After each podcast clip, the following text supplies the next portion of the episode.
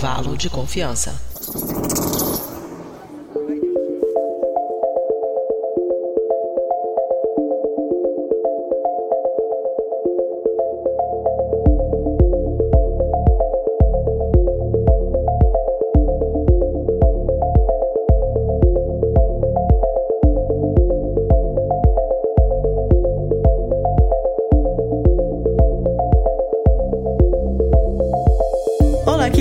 Queridas ouvintes, está começando mais um episódio do Intervalo de Confiança, uma distribuição uniforme de pensamento crítico. E esse é o episódio de número 110. Como vocês sabem, o episódio começa logo, mas antes a gente vai lá para o nosso super quadro de recadinhos com a nossa produtora Mari e já voltamos.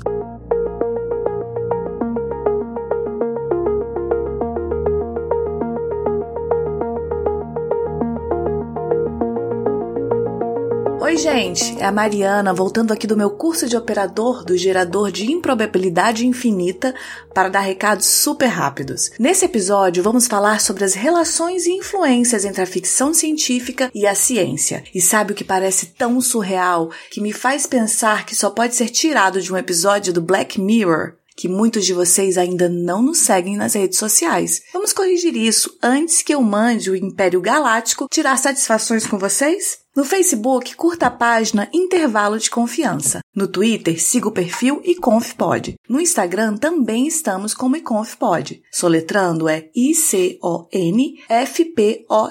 E no YouTube estamos como youtube.com barra intervalo de confiança. Vai lá, assine nosso canal e ative as notificações. E claro, vocês também podem fazer parte do nosso grupo de ouvintes no Telegram. O link para o acesso está no post desse episódio. Entra lá no nosso site intervalodeconfianca.com.br. Agora, falando nesse programa, ele não é feito com o apoio da Tyrell Corporation e nem da Umbrella Corporation. Nosso trabalho só é possível através da contribuição de ouvintes apoiadores como o Adriano de Almeida, que contribuem mensalmente com valores que começam a R$ reais, o que dá menos que 20 centavos por dia. Esse dinheiro ainda não é o bastante para cobrir todas as despesas, mas já nos ajuda muito. Faça como o Adriano, para quem esse episódio é dedicado, e torne-se você também um apoiador da divulgação científica. Para saber mais, entre em intervalodeconfianca.com.br barra apoie. E para encerrar, eu queria também lembrar a vocês que agora o Intervalo de Confiança tem uma loja online, onde você pode comprar tanto do Brasil quanto do exterior. Camisetas, pôsteres, canecas e adesivos com temáticas não só do podcast, mas de ciência no geral. Entra lá em intervalodeconfianca.com.br barra loja e dê uma olhadinha. E antes de eu ir embora, apenas um breve recado. Escuta esse episódio até o final, porque logo após o encerramento a gente tem o áudio trailer de um projeto bem bacana que os nossos amigos do Mundo Freak lançaram essa semana. Não perde! É isso então. Eu vou ficando por aqui e deixo vocês com esse episódio inacreditável. Vida longa e próspera. Até a próxima quinzena. Tchau, tchau!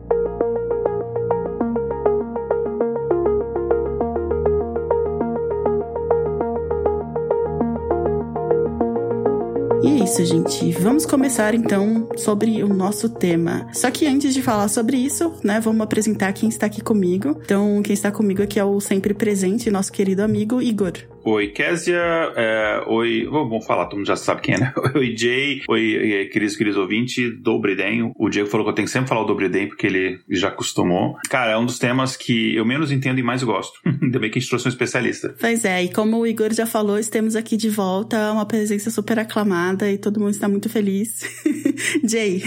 Oi, pessoal. Boa noite. Boa noite aos... o pessoal que está aqui. Boa noite, Igor. Boa noite, Késia. Muito obrigada pelo convite. E calma, eu sou uma especialista especialista em ascensão ainda, porque eu tô aprendendo muita coisa na paulada, basicamente. Tá sendo bem difícil, mas acho que a gente vai chegar lá, né? Eu já vou falar um pouquinho por que eu sou especialista entre muitas aspas. O meu mestrado agora, ele tá sendo em ficção científica, dentro da área das ciências da natureza, e eu prego, prego. Eu tento trazer a ficção científica pra sala de aula pra gente poder aprender, né? Física, química, matemática. Antes eu, eu ficava só na parte da física, mas conforme eu fui pesquisando e fui vendo, eu falei assim, gente, vai ter que ser das ciências da natureza, porque dá pra fazer um monte de coisa. E eu tenho um filtro específico que eu falo de autoras, eu falo de mulheres que escreveram ficção científica, pra gente tirar um pouco desse misticismo que é achar que a ficção científica foi escrita totalmente por homens, e isso não é verdade. É, os pais fundadores, né? Sempre tem essa é, coisa. não existem as mães, os é. pais aqui, essa tríade, e eu fico, gente, tinha tanta gente escrevendo antes, vocês não têm noção. Mas é isso, gente. Então é por isso que tem tudo a ver a Jay estar aqui. Então a gente tá muito feliz, porque esse é o assunto também. Eu, particularmente, também sou super fã de ficção científica. Eu acho que é um dos gêneros que eu mais é, acompanho, assim, junto com o terror. E aqui a gente vai falar de alguns autores que eu adoro também, mas também tem muita coisa que eu preciso aprender. Então, só pra começar aqui o nosso tema, um dos meus autores favoritos, o Arthur C. Clarke, disse uma vez que qualquer tecnologia suficientemente avançada é indistinguível da mágica, né? Então, desenvolvimento de uma tecnologia só é possível por causa da ciência. Mas será que a relação entre ficção científica e a ciência vai além dos filmes e livros, né? E a melhor coisa sobre a abordagem científica é sua facilidade de adaptação perante a realidade do mundo e os desafios da humanidade. Então, quando existe um problema a ser resolvido, a ciência não se limita ao que achamos que é possível, né? Pelo contrário, ela tende a considerar toda e qualquer possibilidade para testar as hipóteses, por mais maluca e surreal que seja, né? Então, se uma ideia não funciona, a gente descarta e vai para a próxima, né? Então, nesse processo a gente consegue atingir coisas que antes a gente achava que era impossível, né? O clássico clichê lá que é não sabendo que era impossível, foi lá e fez. Mas a minha versão é não sabendo que era impossível, foi lá e descobriu. É, mas, né, na, na ciência não é assim. então, se alguém voltar hoje atrás e analisar os detalhes de várias maravilhas científicas que existem, essa pessoa vai acabar é, tropeçando em algum período que esses mesmos conceitos eram considerados impossíveis, né? Só que toda consequência precisa de um gatilho, né? E a combinação de curiosidade, necessidade e imaginação foi o que impulsionou muitos dos avanços que a gente tem hoje, né, no nosso cotidiano. Enquanto a curiosidade, né, sempre a gente sempre ouve falar que ah, a ciência é trazida pela curiosidade e tal, e necessidades são óbvias, né? Tipo, a gente consegue perceber né, na vida real, a gente tende a esquecer um, o, a parte importante que é a parte da imaginação, né? Então, quando a gente consegue imaginar, a gente tem basicamente nenhum limite, né? E, e essa imaginação, ela demoliu a lacuna entre possível e impossível por meio de uma ponte, que é o que a gente vai falar hoje, né? Que é a ficção científica. Mas aí, Jay, você que né, é especialista, o que, o que, que é ficção científica? Ficção científica. Não existe definição de ficção científica. Pronto, então vamos terminar já. É, acabou, acabou. Sabe, gente, ó, eu, eu fiz uma mat- estou fazendo uma matéria de ficção científica nas artes, no Instituto de Artes. E assim, esse meu professor, ele é um precursor aqui do Brasil porque diziam que não se existia ficção científica no cinema brasileiro. E ele foi lá e falou assim: "Tem sim, eu vou mostrar pra vocês". Como assim? Tem vários. Exato, só que não- ninguém tinha escrito isso. Ele começou a escrever, então eu, eu achei surreal. E a primeira aula que a gente tem é sobre definição de ficção científica pra gente entender um pouquinho, né? Claro que eu sou da parte da ficção científica usada na educação, usada pra questões mais tecnológicas, ciência e sociedade, tralalá, ensinar física, ensinar matemática, ensinar biologia, mas ele tem uma outra abordagem, então a gente foi literalmente pra raiz da ficção científica e não existe uma definição certa porque cada um define de um jeito. Se a gente for falar na área da educação, a gente tem o Asimov define ficção científica de uma forma, o Humberto Eco define ficção científica de outra forma, mas o que a gente pode dizer é que eu acho que cabe no episódio de hoje é que ela faz uma discussão entre ciência que é feita de forma acadêmica, que é feita pelos cientistas, e a sociedade. Então tem sempre uma interação entre as coisas, entre essas duas coisas, né? Mas a gente fala que a ficção científica ela vem de um ramo da fantasia e ela sempre tá mesclada com alguma outra coisa, ficção científica e fantasia, ficção científica e horror, ficção científica e terror. É o que eles chamam de especulativa, né? Ficção especulativa. Isso, isso, distopias, a gente vai pegar uma coisa e extrapolar. Então a ficção científica ela não tá sozinha. Ela tá sempre com outras ramificações juntas ali com ela. E é por isso que é tão difícil da gente chegar numa definição. Daí quando meu professor das artes falou isso, eu falei assim, eu vou voltar pra física, porque ela tem definição, é canônico, tem teórica, tem a teoria, tem tudo certinho. Então, ela é um, um gênero, só que ela é misturada com vários subgêneros. Algumas pessoas até tipo, ah, ficção científica, mas sempre tem alguma coisa a mais. Então é um pouco difícil de definir a ficção científica. Igor, já que eu podia puxou de gêneros, fala para mim quais são os principais gêneros, né, da ficção científica que a gente tem hoje em dia, considerando aqui, né, ficção científica, tipo, literatura, né, também, né, audiovisual e tal. É, quando eu tava pesquisando para essa pauta, eu, eu peguei, ah, vou se tem alguma lista oficial de tipos diferentes de ficção científica. É tanta coisa, e aí eu tive que meio que, algumas coisas eu meio que tive que agrupar, algumas coisas eu tive que escolher mesmo, assim, alguns que eram mais comuns, e aí fica à vontade para falar que o que eu tô falando é tudo errado. Mas, por exemplo, a gente tem o cyberpunk e os diferentes tipos de cyberpunk, né? Sei lá, dieselpunk, biopunk e todas as, essas as vertentes relacionadas a isso. Só um parêntese aqui para mim, dieselpunk e biopunk é claramente uma feito de, de combustíveis fósseis e outra combustíveis renováveis. Partidos vegetais, não é isso? Diesel ah, acho que não, acho que não. Meu Deus. Dieselpunk, eu não sei se a gente poderia considerar como ficção científica, mas essa questão do dieselpunk para mim lembra muito Mad Max, aquela coisa assim meio que. Tudo tá dentro da ficção científica. É porque, de novo, a ficção científica, se a gente for lá desde a raiz dela, desde a da Grécia, a ficção científica ela conta uma história fictícia que extrapola. Então ela pode pegar qualquer coisa que seja extrapolada, entendeu? Então o que acontece é, a gente tem a ficção científica e a fantasia, que são duas coisas que estão ali emaranhadas, e a gente tem todos os subtópicos, entendeu? Então tudo isso é ficção científica. Quando a gente fala de space opera, quando a gente fala de cyberpunk, quando a gente fala tipo de ah, viagem espacial, mas a gente tá falando de um romance que de novo cai no space opera, tudo isso é ficção científica, porque eles estão extrapolando uma coisa que a gente tem na realidade para, sei lá, questionar alguma coisa, contar alguma história, mas é difícil mesmo porque tem muitas ramificações. Por sinal, é isso que eu ia falar, tava lendo Octavia Butler e é tipo, ela é a rainha do hard sci-fi, né? Que é tipo aquele, ela pesquisa bastante, é pesada a leitura dela. E eu falei assim, minha querida, isso aqui é total terror. Isso, isso aqui, ó, é terror. O que, que você tá falando? Então, mescla Aliás, demais. Me, os melhores, melhores é ficção científica com terror, e aí você me deixa muito feliz, porque são os meus dois gêneros favoritos. Gente, Octavia Butler, pega. Se você nunca leu Octavia Butler e quer começar, a Morro Branco, obrigada, Morro Branco. Mas a Morro Branco lançou o livrinho dela de contos. E o primeiro conto é que ganhou vários prêmios. É Filhos de Sangue. E ela fez inspirada quando ela, ela ficou desesperada com a história da mosca varejeira, como a mosca varejeira se reproduz. E ela fez um conto baseado na mosca varejeira. Eu falei assim, amiga, isso aqui, eu, eu não vou dormir essa noite, porque foi, é bem pesado, é bem pesado. É, é, tem Frankenstein também, né, que nesse gênero assim também, né? Ah, tem, você tem os tipos de aventura espacial, ópera espacial, outras coisas envolvendo espaço, é, viagem no tempo, que é, é, um, é um tema bastante comum, né? Fantasia científica, ficção científica militar, tem aquelas várias de fim do mundo, o planeta Terra tá morrendo. Apocalipse, né? é, né? Apocalipse, tudo isso. Tem a, a, as distopias pós-apocalípticas também, né? Tem é, ficção científica sociais, você tem a, todo aquele ramo de ficção científica que aborda a questão de inteligência artificial, androides, etc. Uh, ah, você tem de interação com alienígenas, sei lá, invasão alienígena e tal. É, você tem de horror que a gente falou, você tem afrofuturismo, enfim, você tem diversos gêneros, assim, dá pra gente ficar um tempão aqui só citando os gêneros da, da ficção científica. Isso quando não junta todo mundo, né? é um livro e daí tem tudo. Todos os gêneros possíveis. Aí você vai ler a ficha dele, ele tem todas as classificações, assim, do, do sistema de é muito difícil, é muito difícil. Pois é. Aqui, então, eu nem preciso mais perguntar para né, os participantes se a gente gosta de ficção científica. Eu acho que isso já foi respondido.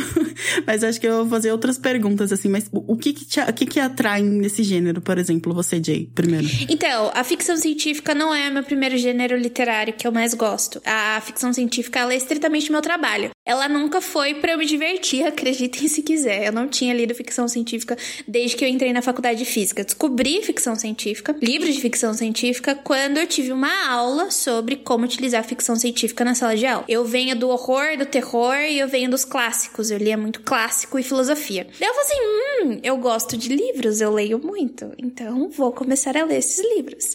E daí eu comecei. E o problema é que eu venho de um lugar muito desconfortável, que é de uma mulher que fez física, que é, ainda é um lugar majoritariamente masculino. Quando eu comecei a ler ficção científica, esse meu desconforto ele foi piorando, porque que eu imagino que você começou a ler pelos clássicos, vamos dizer assim. Exatamente. Né? Porque que uma pessoa começa a ler ficção científica de onde, né? Então. Eu vou começar a ler quem? Eu vou ler Asimov?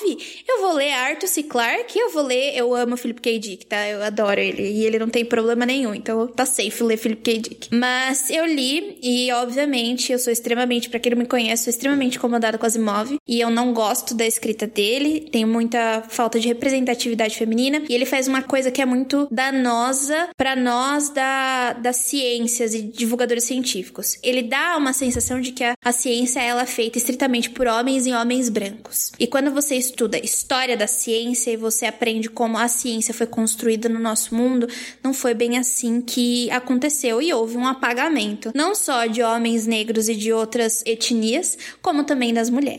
E o Asimov, ele traz isso.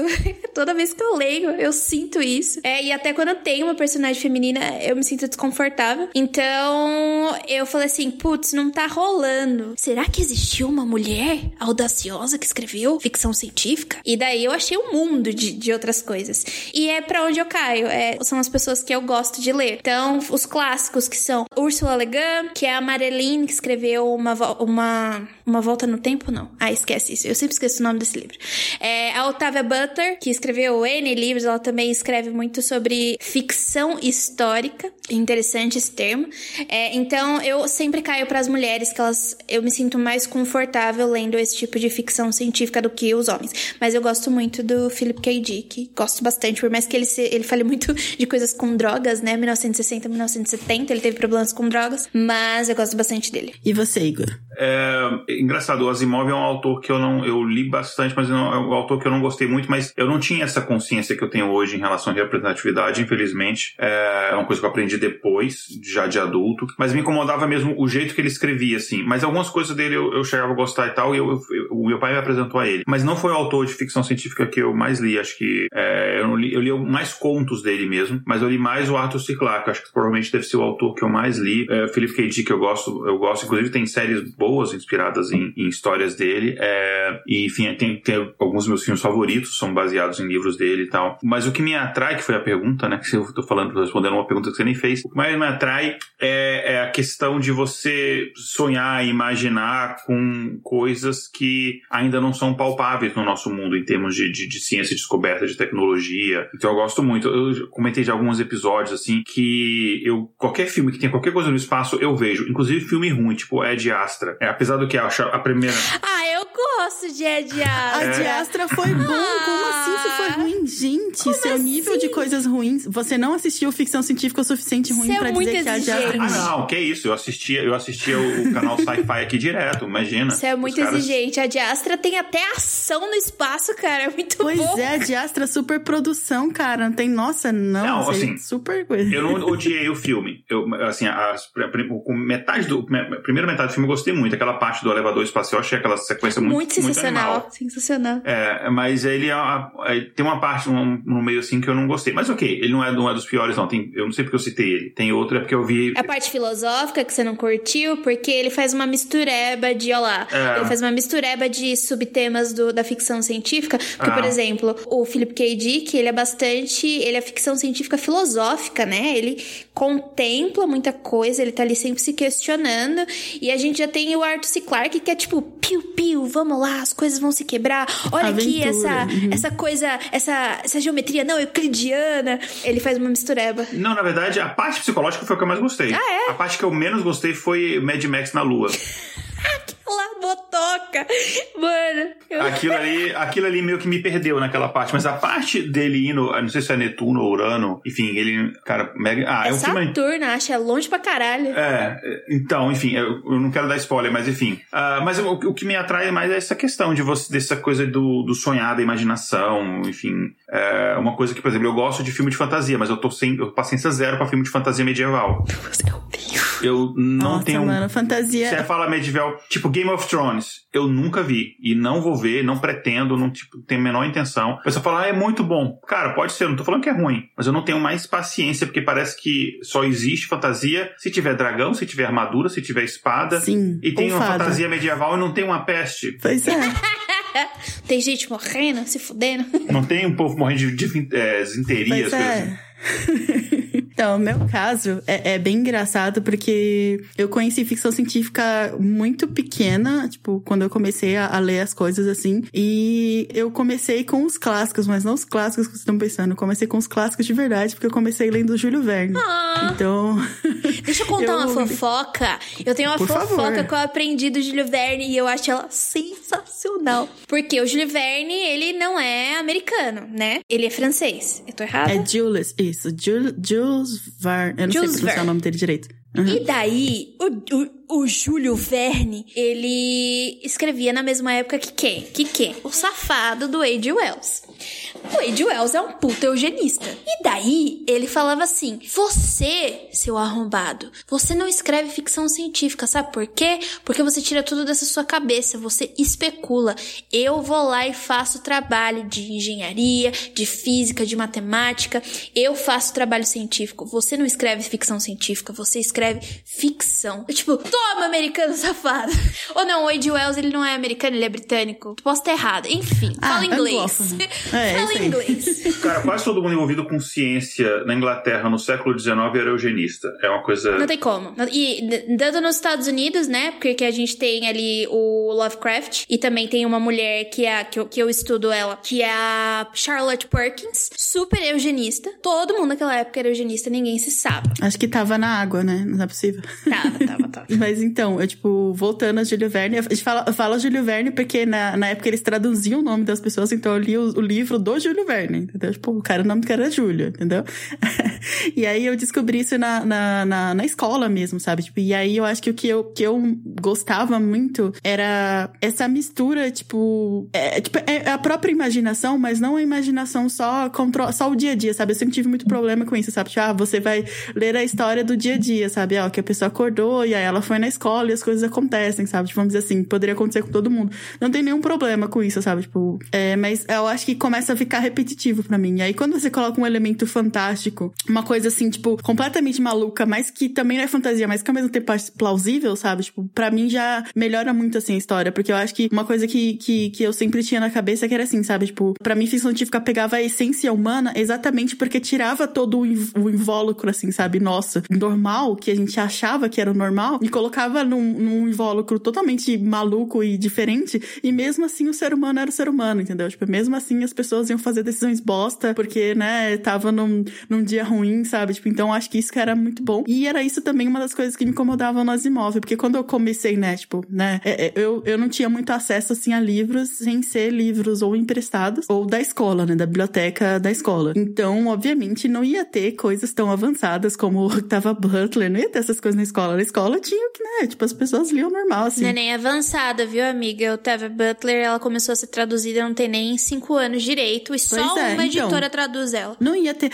E assim, esses livros que eu lia já eram os livros menos pega, pegs na escola, sabe? Tipo, era aqueles que vinha no, no, no balaio, sabe? Tipo, dava um balaio, colocava lá no coisa e ninguém pegava aquele livro. Então era isso que eu lia. Então era o que tinha, sabe? Então eu lia muito Asimov, me incomodava um pouco do jeito da escrita dele, eu sempre achei a escrita dele muito quadrada, mas era o que tinha, entendeu? Tipo, era o que tinha, vamos dizer assim. Aí quando eu descobri esse Clark, minha, minha cabeça explodiu, sabe? Porque eu falei, cara, alguém pode falar dessas coisas, mas não escrever num tratado de economia, entendeu? Tipo, pode escrever de um jeito ok, sabe? Que é até interessante, isso pode parecer legal, sabe? E é por isso que eu, que eu tenho, assim, no meu coração, assim, o C. Clark, eu sei que ele tem diversos problemas e tal, tipo, é, mas eu tenho no, no, coisa, assim, sabe? Um soft spot, vamos dizer assim, sabe? Um calorzinho no coração pelo. Clark, porque ele voltou, sabe? Tipo, esse gosto que eu tinha de ler é, ficção científica exatamente por causa disso, sabe? Tipo, nessa época, como eu tinha só Asimov, eu fui pro, pra fantasia, mas aí, de novo, tudo é medieval ou tudo é uma cópia descarada de, de Tolkien.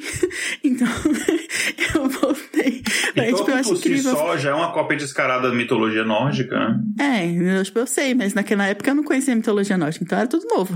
Terra-média, tipo, Midgard. Não, então, tipo, eu não conheço. É, é, é, aquela coisa, tipo, eu não conheço tanto mitologia nórdica quando eu conheço Tolkien. Então é muito mais fácil eu descobrir uma cópia de Tolkien do que uma cópia da mitologia nórdica, Tipo, mas eu então também acho Tolkien meio arrastado. Tipo, eu Sim, particularmente que, tipo, não é gosto é... dos livros do Tolkien por, pelo jeito que ele escreve. Não, e é muito engraçado isso porque eu tinha, eu acho que eu tinha isso internalizado na minha cabeça de que pra ter histórias interessantes com esse ponto interessantes, tinha que ser meio chato, assim, sabe? Porque era só os que eu conhecia, entendeu? Tipo, então, Asimov, pra ler alguma coisa de ficção científica, tinha que ser meio chato como Asimov. Ah, tá, então só deve ser assim. Pra ser ler uma fantasia, entendeu? Tipo, eu não tinha essa impressão de que as duas, sabe, poderia ser legal e interessante ao mesmo tempo, entendeu? Tipo, essas coisas Cara, foram. Isso é uma coisa que tem muda, desviando um pouco da assunto, uma coisa que a gente vê muito em literatura de final de século XIX e começo do século XX. Você pega, por exemplo, um dos livros Sim. mais legais que eu já li na minha vida é o, é o Retrato de Dorian Gray. Ele é maravilhoso, Uhum. mas os primeiros capítulos deles, você tem que passar por eles. Arrastadíssimo. É, assim, é muito arrastado. É, parece que você tem que se esforçar pelo aquele prêmio, entendeu? Acho que é bem Uhum. isso, entendeu? Tipo, é tipo o Silmarillion, cara. Eu acho que foi um dos, os- dos livros do Tolkien. Olha, a cara que a Jay fez, quem tá, quem tá só ouvindo, não viu a cara que a Jay fez. Mas o Silmarillion foi um dos poucos livros do, tipo, Tolkien já é chato. E eu já passava por isso. Mas o Silmarillion foi um livro que eu tive que tentar começar a ler umas 10 vezes. E aí, depois que eu embalei, tipo, eu adoro, sabe? É um dos, dos meus livros favoritos do Tolkien. Mas, cara, e não deveria ser assim. Não deveria ser aquela coisa, tipo, ah, não, você tem. É igual aquela série, né? Tipo, tem cinco temporadas. Tipo, depois da terceira temporada fica da hora, sabe? Tipo, essa é a melhor série da sua vida. Mas você não precisa ter que passar pelas três primeiras temporadas. Mas pra mim, eu achava que era só assim, entendeu? Tipo, porque eu não conhecia outra coisa. Muito da fantasia assim, mas eu acho que é a questão épica da coisa, sabe? Porque toda fantasia ela acaba sendo uma história épica, uma jornada do herói. Então ela começa devagar, ela começa maçante. Eu sinto um pouco da característica da fantasia assim. Eu não gosto muito da. Ó, gente, a gente tá falando que não, não gosta, mas se você gosta, não tem problema. Porque, por exemplo, eu gosto de muita coisa ruim. Sailor Moon, se você for assistir, super datado. É horrível, cara. É super preconceituoso, gordofóbico. Eu adorei o Ela Ofensa, né? O elogio com ofensa. Que assim, tipo, tudo bem se você gosta. Eu também gosto de coisa ruim. Não, eu gosto de coisa ruim, mas ah, o que a gente precisa entender é que não é porque é chato, alguém tá falando que é chato, falando que é ruim, que tipo, é, eu sou detentora da verdade. Você pode gostar o que você quiser, entendeu? É, é, de novo, por isso que eu falo do lugar de desconforto que eu sempre estou. Porque eu ler os clássicos depois de velho, eu já tinha 20 anos quando eu li esses clássicos. Aliás, eu já tinha uns 26, 25, 26 anos quando eu comecei a trabalhar com ficção científica mesmo, a ler ficção científica assim, vou ler isso aqui.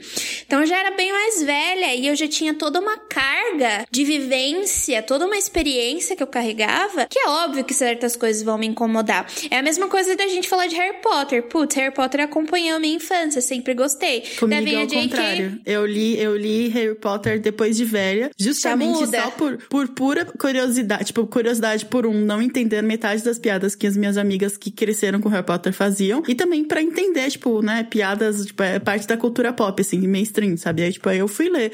E, cara, sei lá, eu, eu não gostei, tipo. E acontece, entendeu? Então, tipo, não é porque a gente tá falando que é, é maçante, que a gente tá querendo dizer que, por exemplo, eu tenho uma fantasia que eu gosto muito, que é a Roda do Tempo. E continua, o primeiro livro tem uma oito, oito, é um calhamaço, 800 páginas, é difícil você atravessar ele e pegar a essência da coisa. Então eu sinto que muitas das fantasias é desse jeito. Eu, por exemplo, gosto muito de ler o cara que escreveu Clube da Luta. Ele escreveu vários livros. E todos os livros dele são super rapidinhos, porque ele é um jornalista. Ele não é. O Chuck, um... Pa- como é que é o Chuck Paulo? Não, é, não sei falar sobre o nome dele. É estranho. É.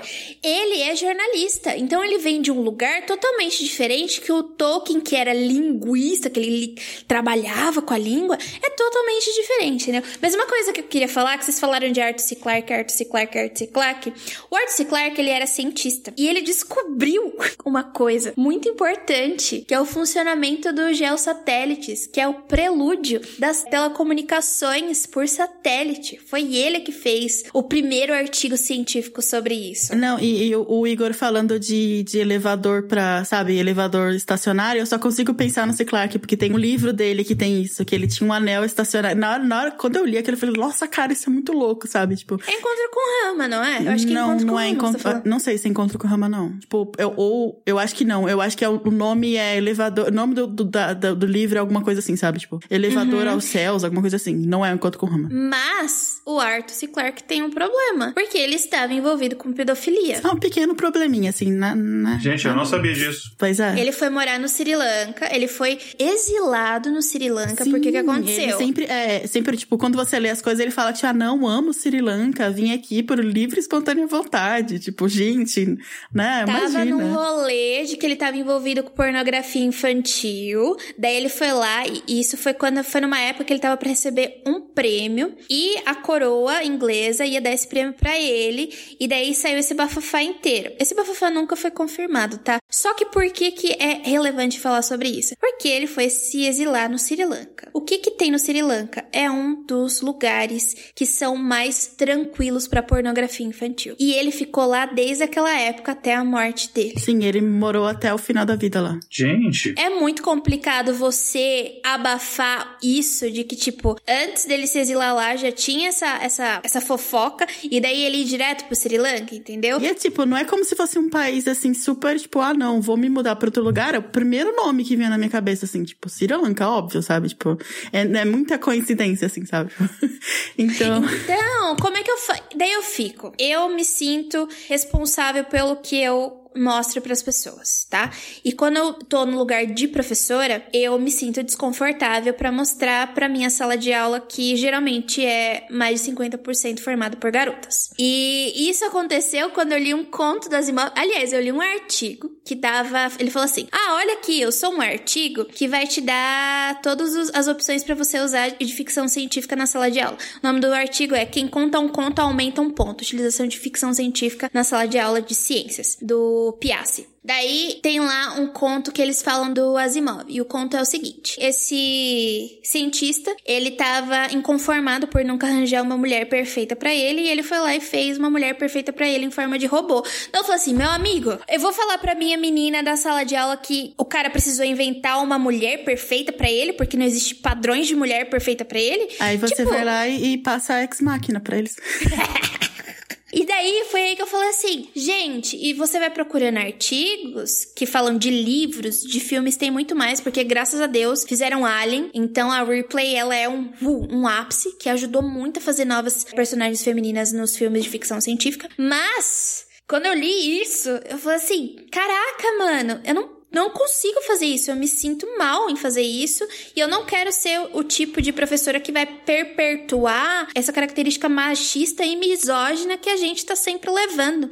Será que tem um jeito diferente de eu fazer isso? Então, tipo, dos três pais da ficção científica, dois a gente já tem problemas, entendeu? Fora, fora que o Asimov, quando ele ia lançar os livros dele, ele beliscava a bunda das mulheres que iam lá pra pedir pra assinar o livro, tá? Enfim, então eu já tinha problema com dois. E eu falei assim, caraca, o que que eu vou fazer? E quando eu fui pesquisar as mulheres na ficção científica que escreveram ficção científica, minha cabeça fez assim, puf. Porque geralmente quando a gente fala de mulheres na ficção científica, a gente só tá falando de gênero. E as mulheres que escreveram ficção científica, elas não são apenas mulheres que escreveram ficção científica. Elas fizeram um trabalho de pesquisa física, química, matemática, medicina, biologia. Elas foram lá e escreveram hard sci-fi tão bem quanto esses homens. E a gente precisa falar delas também. O Igor, quando eu falei do Asimov, ele tipo... Não, eu já sabia disso. Nada disso. Não, do- algumas coisas não, Do mas Ciclac. alguma- do Arthur Ciclac não, mas o Asimov já sabia. O Asimov já meio que já. A galera já deu uma cancelada. E deixa eu. Tem algumas perguntas aqui, a gente pode pular, mas eu só quero responder só uma. Tem uma pergunta aqui que é: que característica da ficção científica te incomoda? E é uma coisa que eu preciso falar, eu preciso tirar isso dentro de mim. Cara, eu detesto quando você tem uma ficção científica e aí eles colocam é, basicamente. Vou dar um exemplo. Tem uma missão que você tem que, sei lá, num determinado asteroide ou num outro planeta, alguma coisa, que é uma missão importante, você tem que salvar a vida na Terra. E eles mandam as pessoas mais estúpidas que existem no planeta. Eles selecionam e vai as pessoas mais estúpidas. Você tá falando de Prometheus, é isso? Isso, isso Cara, foi específico Pro- pra Prometheus. Prometheus acho que é um dos maiores exemplos, que eles mandam as pessoas mais burras. Você tem um filme, você tem um cara que ele acha que ele é geólogo, Não, o cara, ó, a introdução do cara no filme é assim: olha, eu sou um geólogo muito da hora, eu tenho todos esses negócios aqui que vai mapear todo esse sistema de cavernas de 15 quilômetros em 5 minutos. E aí depois eu saio da caverna e me perco. Exatamente. E o biólogo que vai, que vai pegar sem luva numa espécie de vida alienígena que ele nunca teve contato antes. Mas, gente, é, cientista é burro. Eu, sei- eu queria falar pra vocês. a gente. A gente, Gente, ó, isso é bom, mas astrono astronauta não deveria ser. Sabe qual o problema de especialista? O problema de especialista é que ele sabe demais só de uma coisa. é muito problema. Gente, é sério, eu, eu acho que eu já, eu já fiz. Eu fico pensando em mim, porque eu já fiz várias cagadas no laboratório, entendeu? Então eu fico, puta, eu sou muito burra, mano. Ah, mas cara. É, o problema não é nem, tipo, ele fazer. Eu entendo o que eu tô falando, tipo, não é nem o problema, tipo, fazer burrice. O problema é fazer burrice nessa situação de vida ou morte que a gente escolheu você exatamente para não fazer burrice nessa situação de vida ou morte, entendeu? Tô zoando, Igor, mas é verdade. Dá uma raivinha quando você tá assistindo um filme e o cara vai lá e faz os bagulhos. Mas toda vez que isso acontece, eu sempre culpo o roteirista. Porque se eu ficar com raiva do personagem, eu não assisto mais, entendeu? Então eu falo, ó, porra, roteirista. É. Tem aqui, nos nossos ouvintes estão acompanhando aqui ao vivo, o Adriano falou que é como se o povo escolhesse a pessoa mais estúpida para ser presidente, né? Imagina, Pois gente. é, não. Ainda bem que isso é na ficção, Colocar um né? filme com esse roteiro, aí nunca, ninguém nunca assistiu e levar, né, crédito. O Brasil é o próprio cyberpunk, gente. Pois é. Total, né? Imagina, imagina, olha só, olha o plot que filme, que filme estúpido, ainda bem que nunca vão fazer isso. É, porque já aconteceu na vida O real. cara mais estúpido do mundo, ele toma uma facada e por causa disso, a pessoa fica com dó e ele é eleito presidente. Cara, vou vender a ideia. É um filme de comédia pastelão da Globo, né? Da, da Multishow. É, e hoje as pessoas estão o quê? É, assaltando é, caminhão de lixo pra poder comer. Pois, Pois é. é. É o pós-apocalíptico. Pois é. Nossa, terrível. Só voltando aqui, é, falar um pouquinho aqui das origens, assim, né, da ficção científica. Como a gente já deu pra perceber que desde o começo não dá nem pra definir direito o gênero, ainda mais, né, ver uma origem correta, assim. Então, existem dois amplos campos de pensamento, um que identifica as raízes do gênero nas primeiras grandes obras fantásticas que existem, né, na humanidade, como, por exemplo, a grande epopeia de Gilgamesh, né, o livro sumério. E eu só consigo pensar no João Carvalho. É... Uhum. É, chega cerca de dois mil anos antes da Era Comum. E também tem a, outras obras, como por exemplo, Histórias Reais, do Luiz de Samosata, que foi escrito no século II, onde o protagonista se envolve em aventuras em reinos distantes, como a Lua, o Sol e outros planetas. Então, gente, se a gente achar que essas especulações é só, tipo, né, século XIX pra frente, não é verdade. Ele né? foi pro sol? Pois é. Caraca, brother. Nossa, aí, é- aí gostei. É que ele foi de noite. Essa foi boa. Eu não tava preparada. esperando essa. Tipo, eu falei, não, mano, eu não vou fazer essa, não era? Para que você deu a deixa, já era. Levantou a bola, tem que cortar. Pois é. E aí tem uma segunda abordagem, né? Um segundo pensamento que argumenta que a ficção científica só foi possível, né? É só possível, né? Só foi é, existir depois de algum momento entre o século XIX e o início 17 e 19, onde teve né, a Revolução Científica e as principais descobertas na astronomia, física e matemática. Mas, né, de qualquer modo, é, a gente pode aqui não concordar onde é a origem disso, a gente sabe que a ficção científica se desenvolveu e cresceu muito no século XX, né? Do 19 pro 20. E é à medida que a integração da ciência e das invenções, né, começou a crescer dentro da nossa vida diária e encorajou um maior interesse pela literatura, né, que, que está explorando essa relação entre tecnologia, sociedade e indivíduo, né? Então, o estudioso Robert E. Scholes, eu acho que é assim, chama a história da ficção científica de a história das mudanças nas atitudes da humanidade em relação ao espaço e o tempo, né? Então, a história da nossa crescente compreensão do universo e a posição da nossa espécie nesse universo. Então, só fazendo aqui uma timeline rapidinha de algumas obras importantes. Então, em 1726 temos o As Viagens de Gulliver, do Jonathan Swift- Swift. Tem um livro muito antes do que esse. Em 1666, 1666, da nossa querida e maravilhosa Margaret Cavendish. E eu preciso citar ela porque, além dela ser uma mulher, ela escreveu O Mundo Resplandecente, que é ali o prelúdio do nascimento da ficção científica. A gente sempre fala da Mary Shelley e também a gente vai falar bastante do, do Jules Verne, né? Porque eu acho que é ele que engata depois da, da Mary Shelley, se não me engano. Mas a gente teve a Cavendish e ela é sensacional com esse livro. Se você tiver a oportunidade de ler O Mundo Resplandecente, por favor, ele é pequenininho, vale muito a pena e ele foi escrito em 1966, 1966 não, 1666 e vale muito a pena pra você entender como eles viam essa coisa da ficção especulativa e ficção científica. Vale a pena caso você encontre. Caso você encontre. Cara, eu não conhecia esse livro. Bom. Eu acho que eu já ouvi o nome, esse nome dela, mas eu não, tenho, não tinha todo o contexto. Acho que eu vou procurar depois. Procurem também, gente, e depois falem o que, que vocês acharam. E aí, depois das viagens de Gulliver, né, a próxima é, obviamente, né, o que, o que é considerado, assim, mais classicamente o começo, né, da, da ficção especulativa e tanto a ficção de, de né, terror quanto a ficção científica, que é em mil, mil, 1818 que a Mary Shelley lança Frankenstein, ou o Prometeu moderno, né? Então, ele aborda o tema mais fascinante da ciência na época, que era a eletricidade, né? Então, eletricidade, cientista maluco, criar vida a partir da eletricidade, todo mundo conhece. E só lembrando novamente que o nome do monstro não é Frankenstein, Frankenstein era o Dr. Victor Frankenstein. É tipo Zelda, né? Zelda. Pois é, o Zelda, o Zelda. o Zelda. É, e uma, uma pré-recomendação aqui, o Frankenstein do livro é muito diferente do que a gente conhece do cinema, né? É uma coisa mais caricata e tal. Até porque no livro ele não fala que ele, se eu me lembro bem, a última vez que eu li, ele não, não é verde, se eu lembro, mas eu não lembro se ele chega a descrever alguma cor e tal. Mas o meu ponto não é esse, meu ponto é, é um livro muito bom, é muito bem escrito. Então, se alguém está escutando a gente aqui não leu o livro, não se baseie só no, no que a gente conhece das, das obras do cinema, do, da, desse... Hoje em dia, um mito, né, do Frankenstein é leia o livro. É, e é muito fácil você, você achar esse livro. Você consegue achar o PDF de graça, né? É porque já tá um livro de domínio público. Então, é muito bom. Posso contar mais uma trivia? Por favor. Gente, eu virei a fofoqueira. Ó, se eu era fofoqueira antes no Influências da Ciência, vocês não têm noção de como eu virei a fofoqueira da ficção científica. Eu vou descobrindo as coisas e falo, meu Deus, eu preciso, as pessoas precisam saber. Ah, mas eu acho que, acho que as pessoas sabem disso. A, a Mary Shelley, junto com o marido dela, o, o Percy Shelley, né? Que os dois eram. É Percy ou Percy é o nome do. É Percy, é ele mesmo. Do marido da. É o Percy Shelley. Da Marie. Eu sempre confundo. Não, é ele mesmo, é ele mesmo. É, beleza. Você sabe o que aconteceu pra, tipo, ela escrever esse livro?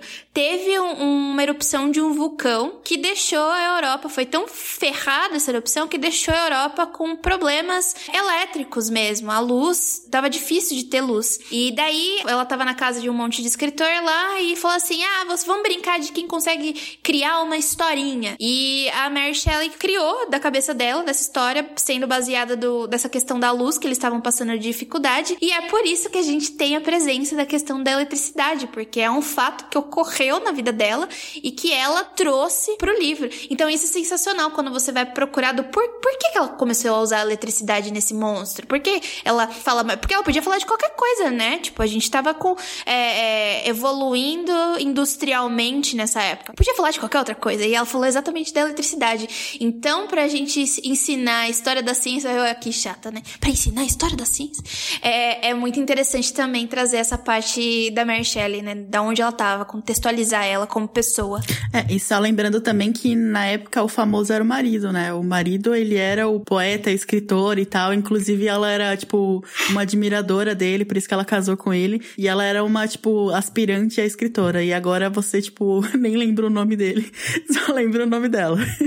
É, tem história que eles estavam trancados num castelo, alguma coisa. Tava eles, o Byron, acho que tinha mais um outro amigo, né? Aquela história que eles queriam saber quem escreveria a história de terror mais assustadora e tal. E não foi ele, mas eu não lembro o nome do amigo. Eu esqueci que minha memória, minha memória pra nome é muito ele ruim. Ele é famoso também, eu também, também era, era um grupo de ele escreveu, famosos, é, assim. Ele escreveu uma das primeiras histórias de vampiro, enfim. Só que ela... É o Baudelaire, sabe? Brincadeira. Não, não é, é o Baudelaire. Não, não, não, não, não, era, não, não, era, não era poeta. Baudelaire é francês, eu acho. É. francês. E aí ela escreveu Frankenstein, que é o que a gente. E é interessante, né? O Prometeu moderno, né? Que é exatamente uma, uma visão moderna, né? Enfim, naquela época aquilo era a, a idade moderna, né? Do, do, do mito do Prometeu, né? Do mito grego do Prometeu, que trouxe o conhecimento para a humanidade, foi punido pelos deuses por causa daquilo. Que é o mito que a gente vê também na mitologia cristã, da, da cobra, da maçã, mas esse mês de outro assunto. Pois é. E aí, continuando aqui nossa timeline aqui, a próxima vai ser, obviamente, como a gente já anunciou, Júlio Verne. Então, ele, ele fez obras, por exemplo, em 20 mil léguas submarinas, que eu acho que é a mais famosa dele, e de, na década de 1870, né?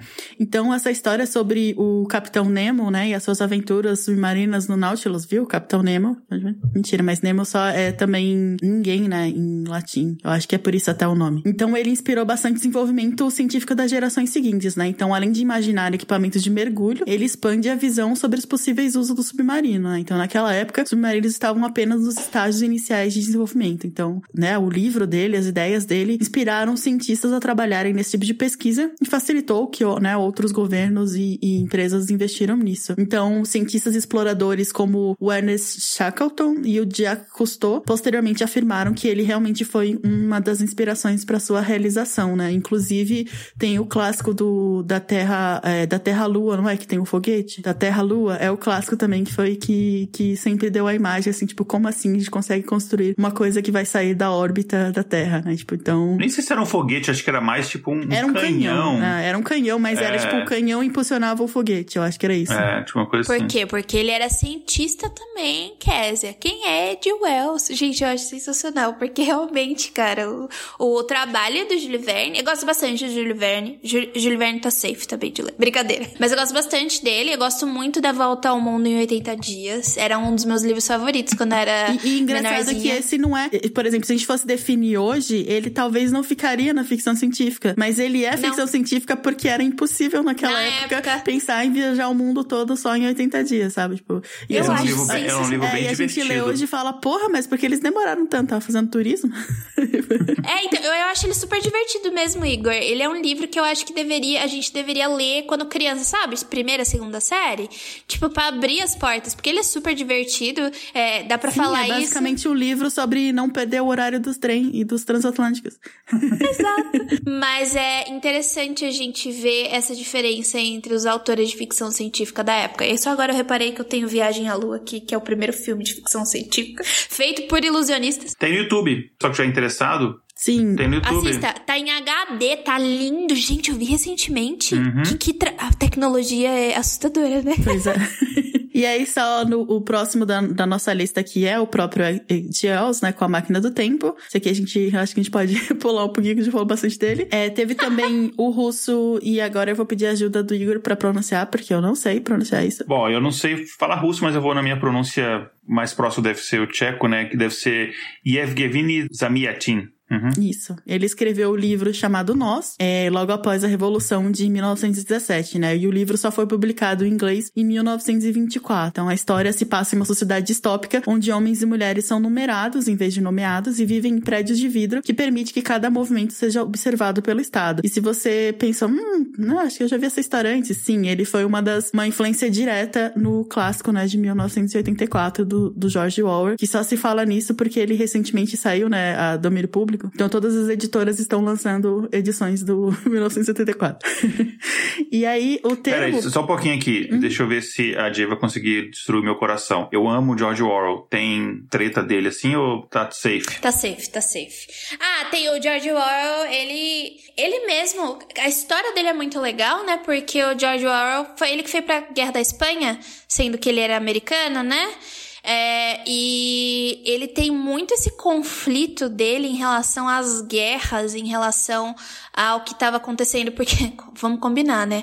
A Primeira e a Segunda Guerra Mundial, se elas não tivessem acontecido de fato, daria uma boa ficção científica de tão assustador e tão real, né? Porque a gente tá lidando com opções que o ser humano pode ter. Então é especulação, é especulativo. Cai na ficção científica também, se você quiser. É... Os experimentos que a gente teve com as pessoas, gente, pelo amor de Deus.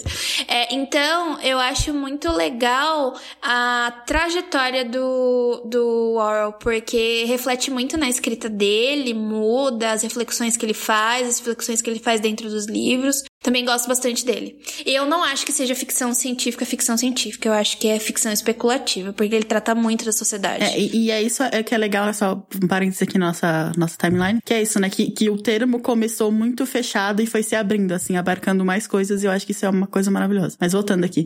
E, e voltando, né, o termo ficção científica, ele começou a, para, a aparecer pela primeira vez na revista Amazing Stories, né? Que ela era propriedade do jornalista Hugo Ginsbach, e ela- ele começou a publicar suas edições em 1926, né? Então, era uma revista de ficção científica, né? Ficção pulp, que é, quer dizer barato, né? Pulp era aquele papel, é, aquele meu papel reciclável, não era isso? Eu tô, tô falando besteira. Igor. É, era, ti- é, nítido- é, um tipo de que a gente chama de Pulp Fiction, né? Que depois deu origem ao. Sim, virou Pulp, é, Pulp Fiction depois, Ah, o- virou um gênero por si só, né? Mas o que Sim, significava era isso, sabe? Que era revista barata, porque a gente não falou muito aqui, a gente tá falando só de obras grandes e não sei o que, clássicos, mas devemos lembrar que até hoje, principalmente, ficção científica e fantasia são gêneros B, no máximo, assim, né? Tipo, então.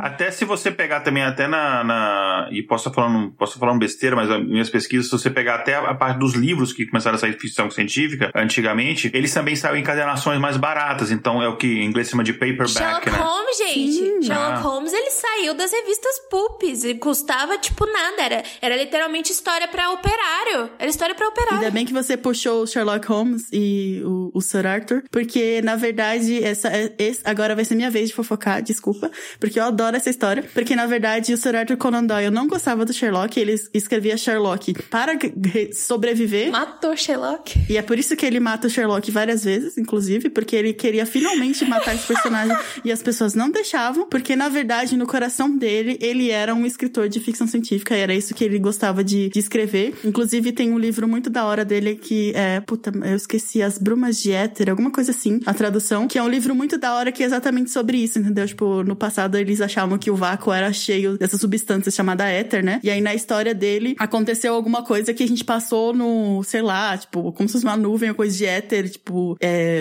né? Não sei, tipo, aconteceu alguma coisa diferente com éter e as pessoas começaram a morrer. E aí eles tiveram que se trancar, assim. Eu lembro claramente que eu li esse livro muito pequena. E eles, as pessoas se trancavam nas casas, e aí eu lembro que ele tinha que vedar todas as coisas assim, sabe? E as pessoas ficaram meses trancadas até poder ver se o éter tinha dissipado e tal. Tipo, era uma hora esse livro. Mas, na verdade, ele, como você pode ver, ele não era muito bom escritor de ficção científica, mas ele era um ótimo escritor de ficção policial, então por isso que Sherlock tá aí, apesar de, é, né, apesar dele próprio, que não gostava do, do, do próprio personagem. Eu não gosto de Sherlock Holmes. Eu amo essa história. Mas só, só encerrando o raciocínio, e aí tem um termo pra isso também, esses, esses livros de encadernação barata e tal, que chama de paperback, né? E aí tem a música dos Beatles, que é sobre um escritor de livros é, baratos, que era basicamente um escritor de ficção científica que fazia, ganhava vida fazendo escrevendo esses livrinhos que vendiam em banca de revista, que é a, a música Paperback Writer dos Beatles, lá assim, na primeira fase da carreira. É, pois é, a gente sempre tem que ter um, algum momento de Beatles.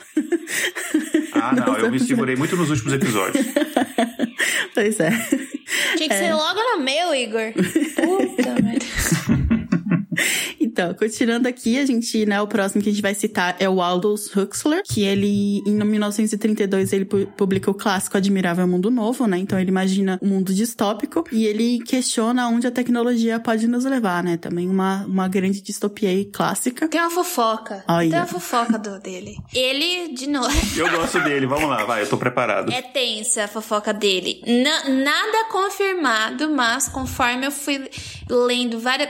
Olha, eu, eu ouvi a fofoca dele quando estava pesquisando sobre o Hubble, porque eu não gosto do Hubble. O Hubble é um grande pau no cu. Ele é muito pentelho, ele é encrenqueiro, ele é um cientista bem complicado. Mas do telescópio complicado. você gosta? Não, telescópio, claro, né? Trouxe um monte de coisa pra gente. Agora pro Hubble, que é porque o Hubble, além do telescópio, ele também teve a, a, o redshift e o blueshift, né? E a constante de Hubble. Ele tava nessa época da, da astronomia, então ele aparece. Mas ele era um puta encrenqueiro, chato, arranjava intriga com todo mundo. E ele era muito amigo do Huxley. E reza a lenda que o Hubble, ele era super preconceituoso, eugenista. E a gente tá na época, né, dos Estados Unidos ali, do, do eugenismo. É eugenismo que fala? Enfim, todo mundo era eugenista. E parece que todo mundo, que a, a mulher do Hubble, Hubble, a mulher do Huxley e o Huxley saíam para passear para falar mal dos migrantes pra fofocar das pessoas que estavam indo lá. Então, tipo, não é muito legal, né? Mas parece que a galera era bem ferrada nesse assunto. E, e, se você for ver as coisas do Huxley, né? Eu gosto muito das reflexões filosóficas do Huxley, quando não envolve pessoas, etnias, etc. Mas eu gosto muito do livro A Ilha. Eu aprendi muita coisa com o livro A Ilha. Gosto bastante. E não é um livro que demonstra muito isso. Então, eu li Admirável Mundo Novo. Admirável Mundo Novo é dele, né? Não é do War. É isso mesmo. Enfim. É. É, então só, só toma um pouco de cuidado. Tipo, ele é ótimo, mas eugenista.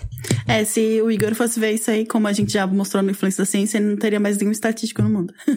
é, os meus estatísticos, eles eram tudo eugenistas, mas a gente, eu fiquei muito em dúvida de fazer o episódio deles, mas eu falei, cara, eu tenho que fazer para não passar pano. Tem que fazer. Isso, tem que fazer, porque assim, é, é história. É óbvio que a gente tem que se preocupar com as pessoas que foram apagadas, mas a história tá aí, ela precisa ser dita. Então vamos dizer da forma que aconteceu, e não da forma que, tipo, eu quero dizer, entendeu? Esse é o trabalho do divulgador científico. Ele dizer o que aconteceu. Tanto que até um, um, amigo meu virou pra mim e falou assim: Ah, então quer dizer que você não vai usar ficção científica escrita por homens? Eu falo assim: se alguém me perguntar o que eu indico de ficção científica de homens, eu tenho porque eu li. Eu sei te dizer. Só que não é o que eu quero trabalhar, né? Eu vou trabalhar, óbvio que é na minha zona de conforto que eu acho que faz algum sentido para mim, que é o que todo mundo faz. O ser humano é dessa forma.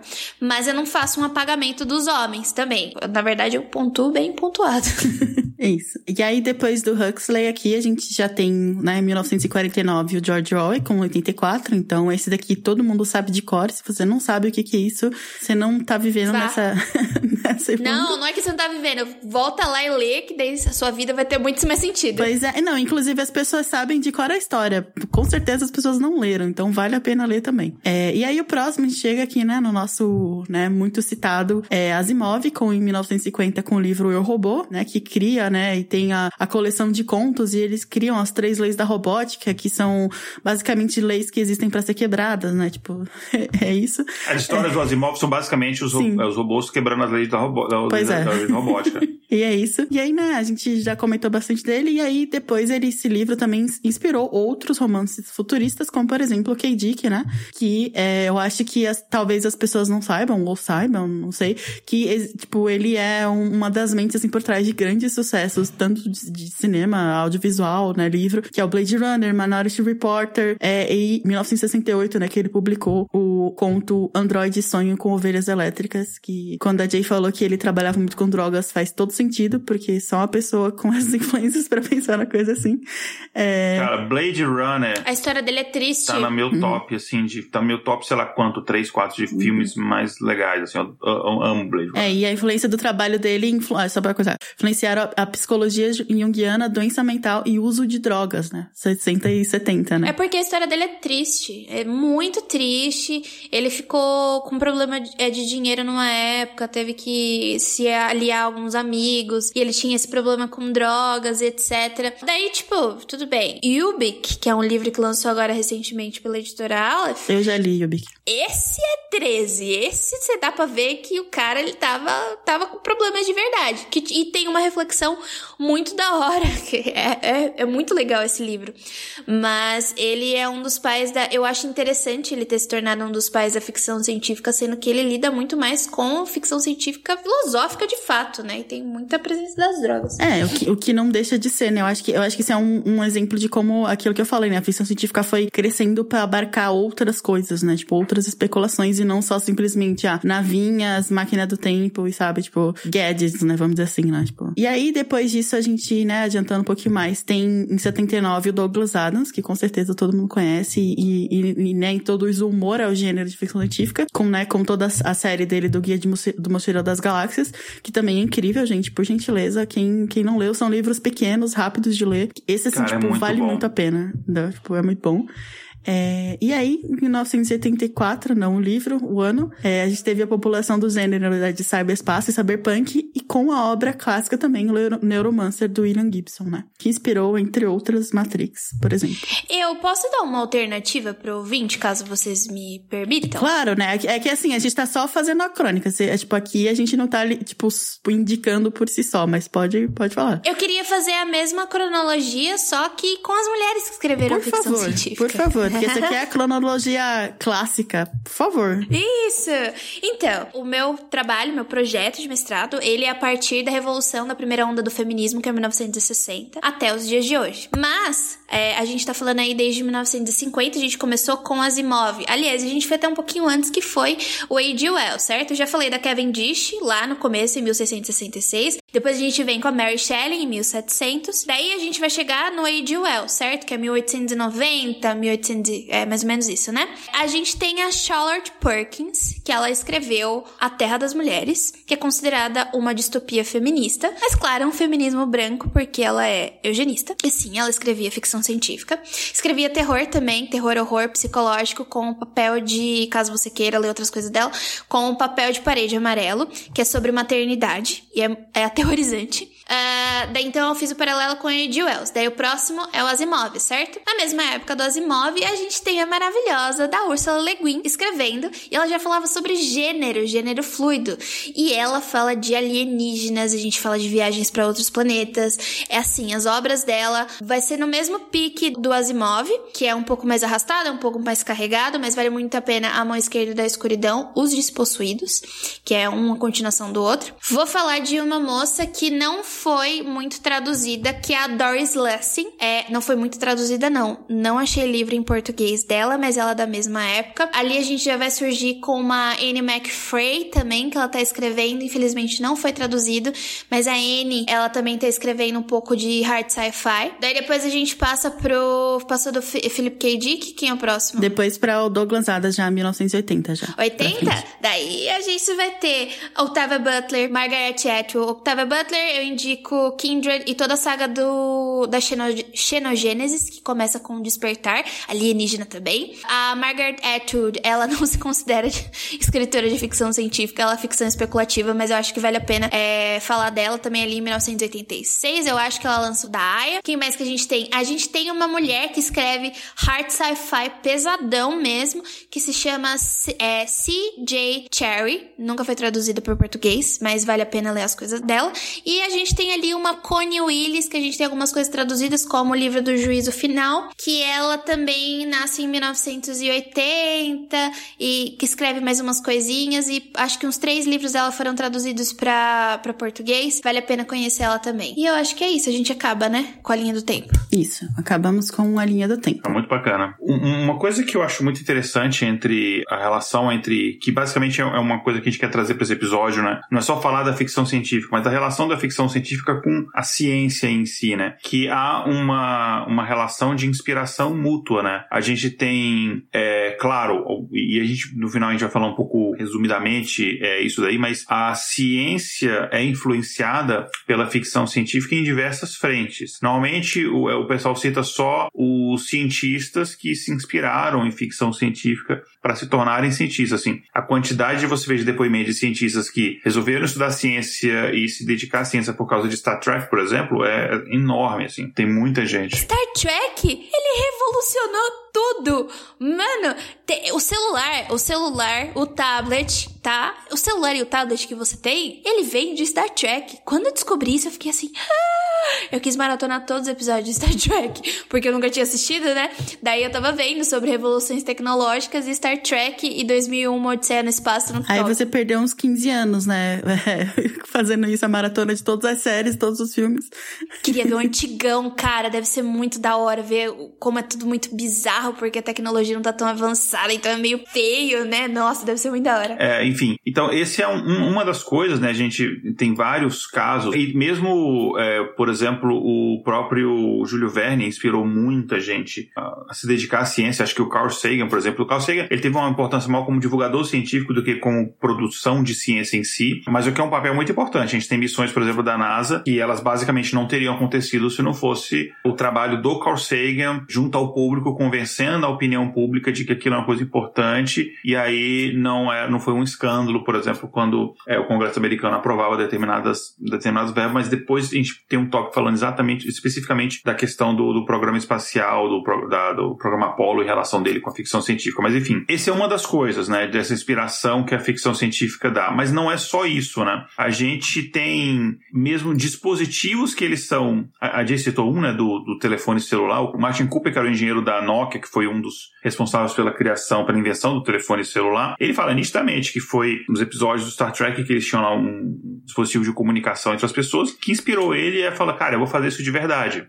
Então isso você vê uma coisa muito interessante. Que eu acho que a ficção científica, principalmente quando a gente fala em termos de tecnologia, é, eu acho que não tanto em, em, em por exemplo, em, em, ciência teórica, um pouco menos, mas quando você fala em termos de tecnologia, ela inspira muito em questão, por exemplo, de protótipos de coisas. É, tem muito protótipo, ela ajuda a você é, expandir a sua mente de, pô, vamos tentar fazer tal coisa. É, por exemplo, pesquisa de, de elevador espacial. Você pode, cara, tentar fazer esses protótipos e construir isso de forma ficcional, explorar aquilo de forma ficcional, seja no livro, seja é, em cinema, e é uma forma de você ajudar também a ciência nesse, nesse tipo de coisa, né? Tem, por exemplo, o. Será que a gente fala do H.G. Wells ou deixa quieto, né? Fala, ué, tem que falar. Vamos lá, enfim. O.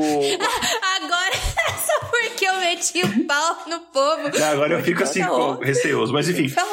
o. Wells tem um livro, eu confesso que esse livro eu não li, né? Que é o The World Set Free. Eu não achei a tradução desse livro para o português, então eu acho que não tem a tradução dele, enfim. Mas é um livro de 1914 em que ele falava é, de um tipo de bomba que era alimentada por reações nucleares. E no livro ele, ele, ele fala do poder que aquilo poderia ter, não só de destruir coisas, mas destruir a própria sociedade humana, enfim. Aí, só que ele tem uma visão um pouco mais romântica, que por causa disso a, a humanidade teria que deixar de lado aquelas, aquelas diferenças e, e começar a se ver mais como uma coisa só, né? Somos parte de uma mesma espécie, aquela coisa e tal. Enfim, um dos físicos que trabalhou no projeto Manhattan, o Leo Szilard, confesso que eu não conhecia este cara do projeto, ele do projeto Manhattan, mas enfim, ele disse que se inspirou nesse livro, patenteou a, a ideia, foi uma das pessoas que, que trabalhou no projeto Manhattan. No episódio 104, é, que a gente falou sobre as tecnologias, um projeto recente, né? Que a gente falou sobre as, tecnologi as tecnologias e a ciência na Segunda Guerra Mundial. A gente falou um pouco melhor sobre o que é o projeto Manhattan, enfim. É, enfim, mas basicamente, enfim, é o projeto lá da bomba, que a gente lembra hoje, né, de Hiroshima, Nagasaki, etc. É, a gente falou de, de Star Trek, né, de, das várias coisas que inspirou. A gente falou do telefone celular. Só, só, um, parênteses, é, só um parênteses Star Trek. Diga. A gente tá falando de tecnologias que foram feitas Star Trek, mas tem uma que eu tô esperando até hoje, inclusive, quem fizer aí, manda pra mim, que é o Beam Me Up. tipo, tipo, então, tipo é, é. acho perfeita essa, cara. Você não precisa mais de fazer navezinhas menores para sair da outra nave, não tem que pensar como vai é, pousar a nave, simplesmente se ela transporta pro, pro lá, pra lá, entendeu? pro chão, entendeu? É. é só uma coincidência que todos os planetas parecem o mesmo, mas tudo bem.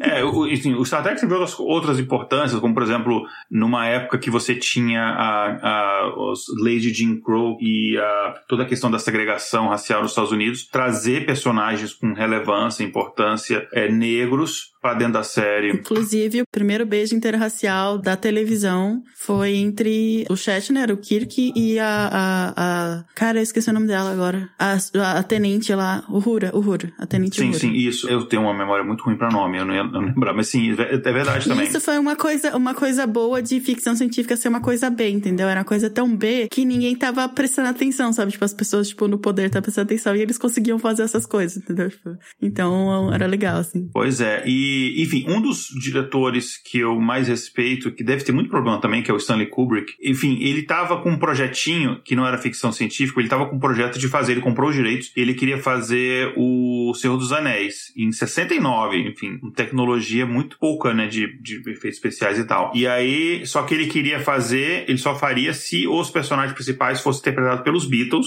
e aí eles toparam, só que eles teriam que ficar dois anos trancados numa fazenda fazendo as filmagens e, obviamente, a gravadora falou nem pensar, é, estava no auge, enfim, né, do, do, sucesso. Aí ele falou: ah, então vou pro meu segundo projeto, que foi 2001 Odisseia no Espaço, que é, assim, ainda um dos clássicos. Eu adoro esse filme. Eu usava umas, algumas cenas desse filme em algumas aulas minhas, né, porque eu dava aula em faculdade e tal, que mostrava a relação da, da a descoberta da ferramenta, né, que mostra aquelas cenas dos, dos, dos primeiros hominídeos usando o osso, é, e, e, usando o pensamento abstrato de imaginar o que, que, eles poderiam fazer com aquilo dali, enfim. Mas é um filme é, incrível, e só que o Stanley Kubrick ele não tinha conhecimento dessa parte de ficção científica, então ele perguntou para os amigos a ah, quem que poderia me ajudar a escrever o roteiro. Aí eles indicaram o Arthur C. Clarke, que...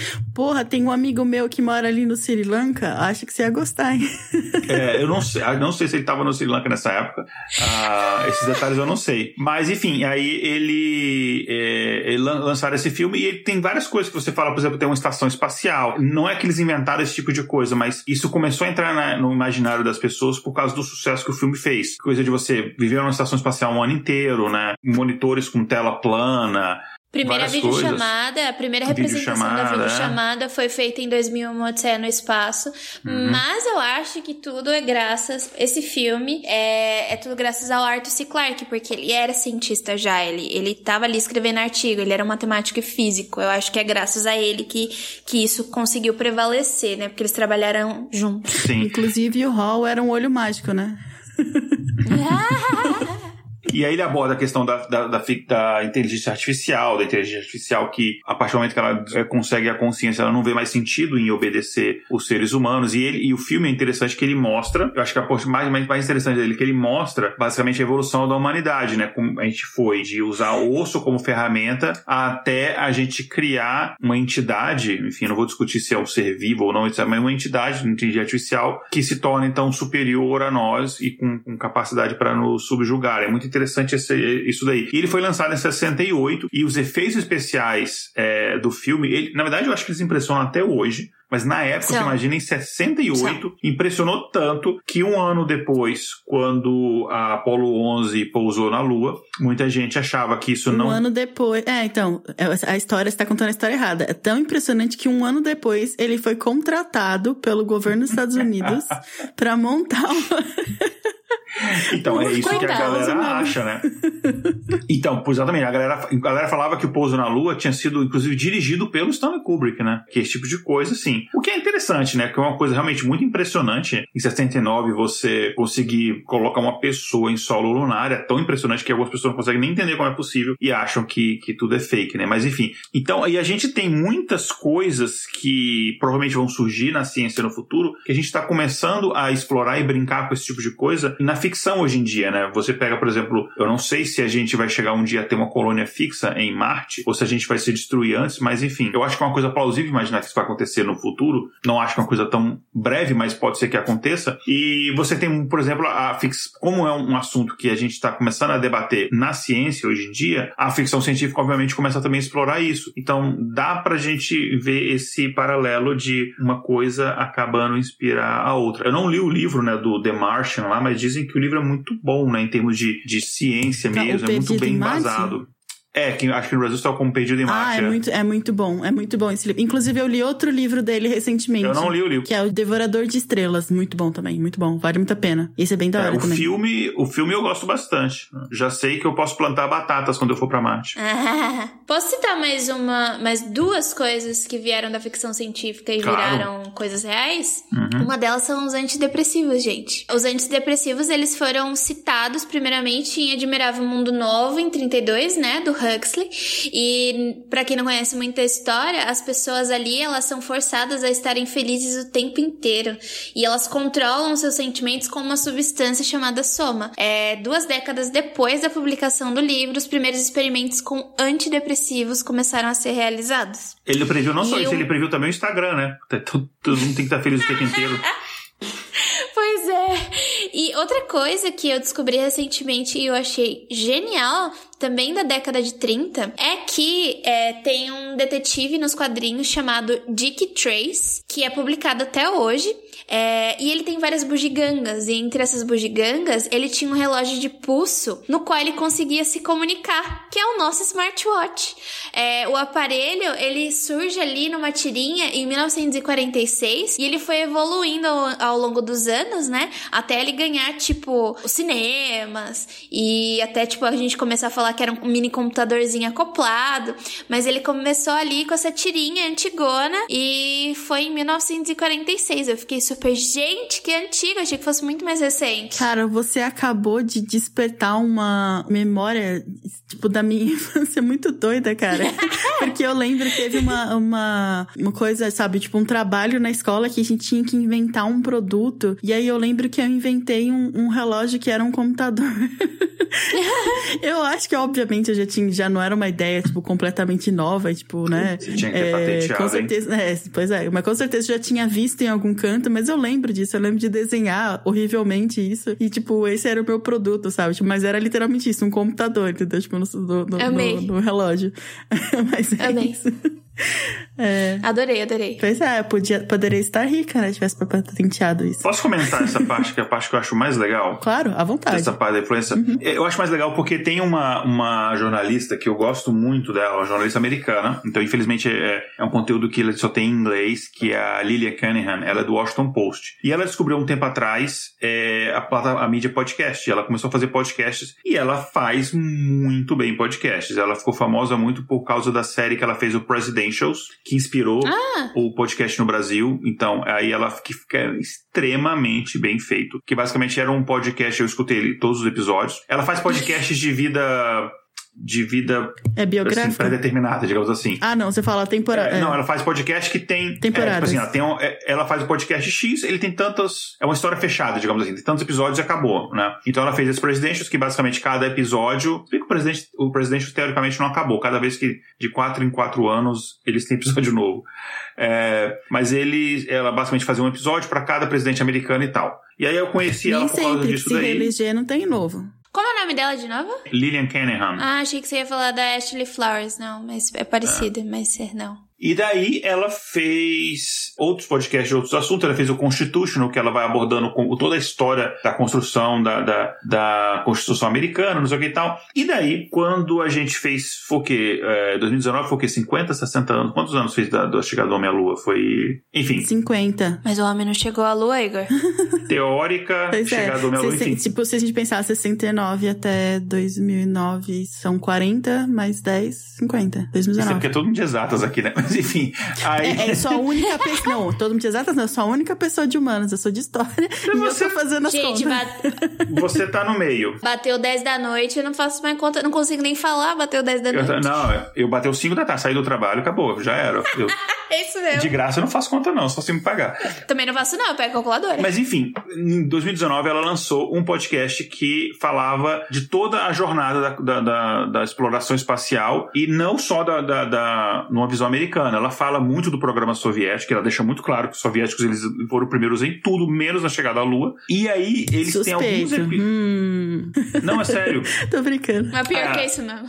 É, e daí ela aborda, e a entrevista várias pessoas, aborda da importância da ficção científica no programa Apollo. E o pessoal, os especialistas, o pessoal que ela entrevistou, eles falam assim, inclusive pessoas da NASA e pessoas que trabalharam no programa Apollo, eles falam, o programa Apollo era impossível ter acontecido, ele não teria acontecido se não fosse a popularização do gênero de ficção científica. E claro, um, parte da popularização do gênero de ficção científica se deu por causa daquele discurso do Kennedy em que ele falava que a gente vai chegar à Lua até o final da década, a gente vai fazer isso não porque é fácil, mas porque é difícil, etc, etc e tal. Mas sem isso não teria acontecido. Vou dar uns números aqui para vocês, né? Nossos ouvintes gostam de números. O programa Apollo, não só a Apollo 11, mas o programa Apollo inteiro, ele custou em valores da época 25, vamos arredondar, 25 bilhões de dólares. Se você pegar hoje, já é muito dinheiro. O programa da SpaceX, do Space Dragon, custou 7 bilhões. Então, assim, você pega 25 bilhões, claro, é um programa muito mais ambicioso. Só que se você pegar em valores de hoje, né, isso dá quase 200 bilhões de dólares, dá 194 bilhões de dólares. Isso é muita coisa. Então, para você chegar e convencer um monte de senadores a aprovar um orçamento desse, numa época que os Estados Unidos estavam gastando horrores de dinheiro com guerra, porque eles estavam. é, Ainda se estão. Não sei nem que época que é essa que não tá. Pois é, não, mas eles já estavam nessa época, enfim. Acho que eles não eles estão eles estão em- sempre em alguma guerra, em algum momento, acho que desde a Primeira Guerra Mundial, se eu não me engano. São raríssimos os anos no século XX, e no XXI não tem, mas no século XX que os Estados Unidos estão envolvidos em guerra, acho que só antes da Primeira Guerra Mundial. Mas desde então eles estão sempre numa treta. É, então, era, eles tinham muito gasto, na época tava, é, enfim, o Guerra do Vietnã, eles estavam colocando muita grana porque eles só estavam se ferrando, e você convencer eles a investir numa coisa que nem era garantia que ia dar certo, que é uma, e é uma coisa assim que parecia coisa maluca mesmo, de doido, que era, cara, a gente vai botar uma pessoa pra pisar na lua, que basicamente é isso, né? É, porque como eles estavam sempre atrás dos soviéticos em tudo, eles falaram, cara, vamos pegar um negócio completamente surreal e vamos tentar ser o primeiro disso aí, que foi a questão da lua. Então os senadores jamais aprovariam isso, porque os caras perderiam é, voto nos seus, no- no- nos seus estados, né? Então o orçamento desse, ou, ou, os- ou- ou os deputados, né, jamais seria aprovado. Só que a opinião pública estava extremamente a favor a esse tipo de coisa por conta da popularização da ficção científica. Então você tem histórias de exploração espacial ali do Júlio Verne, né? Tô falando em termos de. de, de aqui eu tô falando mais em termos de mercado de popularidade. Desde o Júlio Verne até tudo que vem depois, é, o, o Star Trek já começou ali meio que no meio, né? O Star Trek é o primeiro episódio, eles são em 66. Mas mesmo antes ali, é, você tem é, a opinião pública apoiando esse tipo de coisa. E não só isso, muitos dos cientistas que trabalharam nesse programa só o fizeram porque eram fãs de ficção científica, começaram a se interessar naquele assunto e falaram, cara, eu quero trabalhar com alguma coisa relacionada a espaço. Então, sem a popularização da ficção científica, esses fatores não teriam acontecido e não teriam tido essas, esse encontro essas coisas de apoio da opinião pública e de pessoas interessadas em trabalhar, em pesquisar isso, em dedicar a vida. Porque pensa bem, não é fácil. Pensa na época. Vou, vou trabalhar num projeto que pode pode ser que não dê certo, entendeu? Você. E é uma, uma coisa altamente, altamente especializada, né? Tipo, se eu não conseguir trabalhar nisso, o que eu vou trabalhar, tipo, o que eu vou fazer, sabe? É. Tipo... Então, assim, cara, se você é um, sei lá, um engenheiro naquela época da NASA e que a gente pensa hoje a NASA tem todo esse prestígio na época, não. Então você pensa, um, um se for engenheiro época, da NASA na época esse negócio não dá certo, imagina o, o, festa de fim de ano da família. Tá, ah, esse daí é engenheiro da NASA. Se tivesse feito igual o primo, que é funcionário público, é o mocharife da, do, da, sei lá, do, do Detran, né? DMV que chama aqui, né? Não estaria, né? Enfim, então era um risco de fato. Então todos esses fatores contribuíram, então isso foi de fato muito importante. E, e eu posso dizer, tipo, claro, tem toda esse, é, coisa da, da Lua e tal, mas eu posso dizer que todo o incentivo para a próxima coisa que é Marte também é ficção científica, basicamente, assim, que manteve durante esses 50 e poucos anos essa chama, assim, acesa a ponto de agora, claro, não é o mesmo valor, né, tipo, de, de, de, de dinheiro, mas ainda tem investimentos, ainda tem toda essa é, coisa para ir para Marte, que também é basicamente assim, vamos colocar uma pessoa lá, tipo, entendeu? Tipo, pra quê? Vai dar certo? Não vai? Pô, tantas milhões de coisas podem dar errado no, no coisa, mas no, né, no meio termo, mas é uma coisa tão clara na cabeça das pessoas, exatamente por causa da ficção científica, que é meio que assim, nossa, como eles não fizeram ainda, Clara, tal e tal filme já fizeram, olha, só seguir a mesma coisa e vai dar certo, entendeu? Tipo, e, e é basicamente ficção científica. Imagina uma coisa, é, como é que você convence um público que, por exemplo, é, as principais agências espaciais do mundo, como por exemplo, vou pegar a NASA, que é a que mais de fato tem mais tem verba até hoje. Como é que você convence um público americano que não tá tanto interessado nessas coisas hoje em dia, de que, cara, você precisa ter uma divisão na NASA com uma determinada quantidade de verba para ficar, por exemplo, monitorando asteroide, porque pode ser que um asteroide desse, de um tamanho grande, entre em rota de colisão com a Terra. Como é que você convence? Aí você coloca impacto profundo para passar. Exatamente. Esse tipo de filme gera na, no imaginário das pessoas. Então, quando ele vê lá que o, o deputado que ele votou aprovou uma verba de não sei quantos milhões para ter um departamento, que isso, isso é real, na NASA, que fica monitorando todos os asteroides a partir, que tem a partir de um determinado tamanho X, ele não vai achar é, uma ideia ruim, porque vai falar, não, pô, é de fato, né? Pode se acontecer um negócio desse, morre todo mundo. Então, esse tipo de coisa ela, ela é importante, por mais que a gente não perceba a importância disso. É um trabalho que o Carl Sagan tinha que era fundamental. De, por exemplo, as missões Voyager, elas só foram possíveis por causa de um trabalho muito grande que o Carl Sagan fez de divulgação científica, da série Cosmos, esse tipo esse monte de coisas, de convencer as pessoas de que, olha, é, você precisa ter esse tipo de investimento em ciência. E ciência, quando você está trabalhando em ciência de fronteira, que é aquela ciência que você está tentando expandir o conhecimento, é coisa nova, principalmente espacial, tudo no espaço é muito caro. É, isso é muito caro, não tem jeito. E são coisas que o pessoal fala, ah, mas a SpaceX é uma empresa privada, está fazendo as coisas e tal. Mas ela só está fazendo as coisas porque a, a, a, iniciativa pública veio e desenvolveu toda a tecnologia antes, né? Aí ela vem aqui tentando melhorar os, os processos. Mas é, não adianta, é muito dinheiro que você tem que ser mesmo, tem que ser países, só países têm grana para fazer esse tipo de coisa com esse nível de risco. Então, para uma opinião pública aprovar isso daí, é, tem que ser através desse tipo de trabalho, de, de convencimento do público. É, e também acho que uma coisa que a gente tem que pensar é que, assim, só é possível construir alguma coisa, né, se você imaginar ela primeiro, né? Se você tem essa liberdade de imaginação ou se você conseguiu alcançar essa coisa com a sua imaginação, já é possível, vamos dizer assim, construir. Já fez metade do caminho, assim, sabe? Tipo, só, só tem que descobrir como, assim, sabe? Agora você nunca vai construir uma coisa que você nem imaginou ainda, sabe? Então eu acho que o que eu gosto da ficção científica é exatamente isso, expandir os horizontes do que, do que é possível e do, do que é imaginável, assim, sabe? Então, é, as coisas mais absurdas, assim, se a gente só pensasse assim, ah, não, isso é absurdo, sabe? Não, não vamos nem perder nosso tempo pensando nisso, sabe? A gente não tinha chegado em lugar nenhum, sabe? De onde a gente tá como humanidade, assim. Então, eu acho que, principalmente em crianças, assim, igual, né, o trabalho que a Jay faz e tal, tipo, é um, uma coisa que é, é de extrema necessidade, assim, importantíssimo, sabe? Porque isso vai mostrar para eles também os limites da realidade, né? Porque aquilo que eu falei do começo, né? Do porquê que eu gosto de ficção científica. É muito fácil a gente só imaginar que dentro dos limites do que a gente conhece, do que é possível, claro, tipo, ah, mudando isso ou aquilo e tal, né? Mas sempre dentro de, um, de uma limitação. E aí, quando você explode aquilo, sabe? Quando você vê que aquela limitação é pura convenção, sabe? Tipo, é, é, eu acho que a história também tem um pouco disso, mas um pouco para trás, assim, mais de perspectiva, sabe? Que do mesmo jeito que você, a história mostra para você que as coisas nem sempre foram assim, que as coisas só são assim por, por pura convenção e sorte e acaso, é, você também consegue ver que na ficção científica é a mesma coisa, sabe? Tipo, ninguém disse pra gente que, tipo, não pode ter um, um, uma colônia em Marte, por exemplo. Quem é que tá impedindo? Ninguém tá impedindo, é só a gente conseguir ir lá e fazer, sabe? Tipo, ninguém disse que a gente não pode pensar, sei lá, o universo universos alternativos. Entendeu? Não tem, tem nenhuma limitação para isso, não tem nada que, que impeça que a gente faça, a gente só precisa descobrir como, entendeu? E aí eu acho que isso é uma das coisas assim mais preciosas, assim, que eu, que eu vejo na ficção científica. É, e que, que de especial nesse gênero específico, né? Tipo, outros gêneros, por exemplo, a fantasia, depende de outras coisas, assim, sabe? Mas teoricamente a ficção científica só depende. É, nossa, cara, eu vou falar uma coisa super meritocrática agora, né?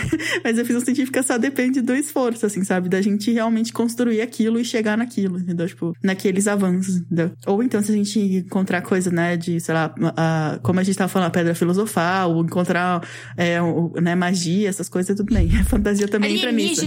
Não, não, eu tô falando que, tipo, fantasia também entraria nisso se a gente conseguisse fazer essas coisas. Mas como a gente não consegue, então. É, acho que a gente pode pular essa parte 8, eu acho. Que a gente já meio que comentou de alguns uhum. cientistas que tá são. Tá que, desculpa, de é, cientistas que eram autores também, né? A gente pode, acho que, ir para o impacto. Tá mesmo. bom. Você quer comentar essa parte também? Pode, pode seguindo aí, eu, a gente vai adicionando conforme você vai falando. Tá, ah, tá bom. Então, é, a gente falou bastante, né, da, da ficção científica, o que, que é, coisas que, que foram criadas a partir disso, mas o, o, esse impacto que a gente tá trazendo aqui, ele não é uma coisa que pode ser quantificada muito facilmente, né? Como a gente disse, assim, é, estudiosos e pesquisadores da Universidade do Havaí, eles encontraram um método baseado na interação homem-computador, né, em fatores humanos no sistema de computador, para estudar a forma como a ficção, né, influencia o desenvolvimento de novas tecnologias. É, e eles descobriram que os pesquisadores usam a ficção científica de mais de uma maneira, né? Então, é, de modelagem teórica, prototipagem, né, e até novas formas de interação de humano-computador e tem uma vasta área que está sendo moldada por esse gênero, né. Por exemplo, existe um estudo sobre a modificação do corpo humano que avança bem rápido e que teve com base a ficção científica, né. Os passos são pequenos, mas o papel de, de, desse gênero no sentido tem de uma melhor compreensão da complexa relação entre a imaginação humana e seu impacto na ciência parece, e tecnologia, né, parece ser mais forte do que nunca, né. Como a gente falou, né, essa literatura, ela resultou em avanços enormes, assim, por exemplo, clonagem, que a gente nem comentou aqui, mas, né, clonagem, foguete, inteligência artificial, satélite, internet sem fio, coisas que pra gente parecem, né, coisas básicas e dado, mas que são coisas, como a gente falou no começo, mágicas, assim, né? Tipo, se você voltasse, sei lá, 50 anos atrás, que seja 10 anos atrás, tipo, e falasse para as pessoas que a gente ia conseguir é, entrar na internet pelo ar, sabe? Sem nenhum fio.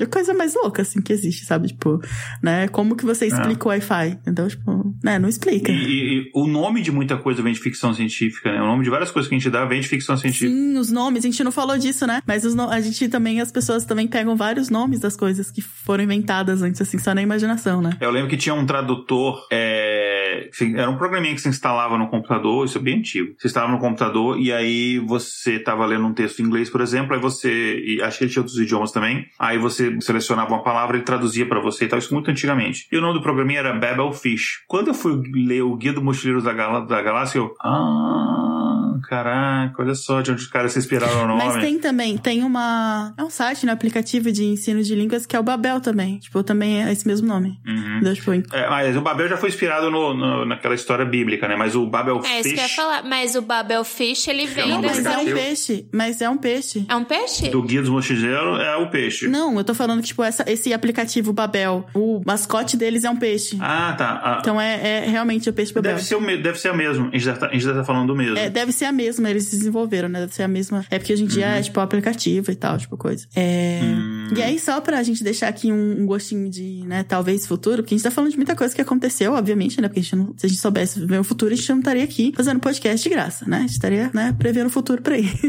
então, é uma tecnologia mágica que agora tá, né, provando ser possível, que é aquela que eu falei, que é o teletransporte, pelo menos no nível dos, dos átomos, né? Então, se você é um átomo, né, mais fácil que você transporte é do que a, que eu gente. mais quero de todas do mundo. Pois é. Então, pesquisadores da Delphi University of Technology conseguiram teletransportar informações de um lado ao outro do laboratório e provar a teoria do emaranhamento quântico na prática. Então, eles isolaram um par de elétrons em dois diamantes distantes um do outro. De acordo com o emaranhamento teórico, mudanças no spin de um deveria ter resultado no segundo girando em conformidade, né? A Jay tá balançando a cabeça, Andel tá falando, tá falando certo.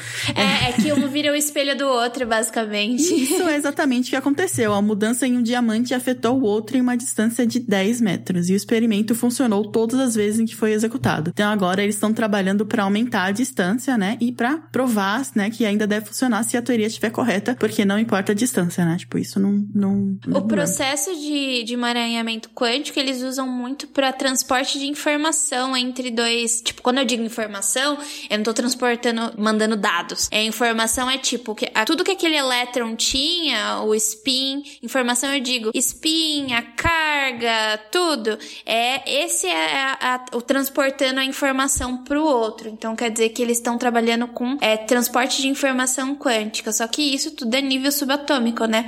Pra gente trazer para níveis maiores, o gasto de energia deve ser muito grande, cara. Cara, isso tem muito a ver com um livro que eu vou indicar no final, mas se eu explicar, tem é, spoiler da história. Mas, cara, quando eu li isso, eu falei que, tipo, mano, isso realmente existe. Então, tipo, já entrei toda na teoria, assim, louca do, do, do livro.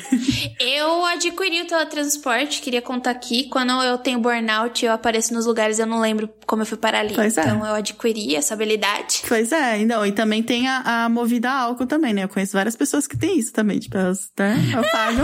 não, movida a álcool não. Mas é, quando eu entro em burnout, eu já, já uma vez eu tava tomando banho e de repente eu a próxima informação que eu lembro, eu tava comprando miojo no supermercado. É, foi assustador. Ainda bem que era miojo no supermercado, se fosse comprar outras coisas. E eu tava vestida, né? E eu tava não, vestida. passando 5 mil reais do cartão, tipo. na hora de colocar a senha. Jesus, não, eu, eu era. Isso rola muito comigo. Uma vez, sou um parênteses muito rápido, tava trabalhando numa empresa, aí eu mudei de emprego. No primeiro dia do outro emprego, eu fui pra empresa anterior, fui no piloto automático. E não tinha nada a ver a localização de uma pra outra. Cheguei lá, o pessoal, o que você tá fazendo aqui? Eu. Aí no meu primeiro dia eu cheguei atrasado. Ainda bem que você saiu de tudo direito, assim, né? Tipo, porque se fosse aquele tipo de gente, tipo, ah, fiz a maior zona, nunca mais vou aparecer aqui. No dia seguinte ele tá lá. é, destruir tudo, vazei os e-mails. Pois é.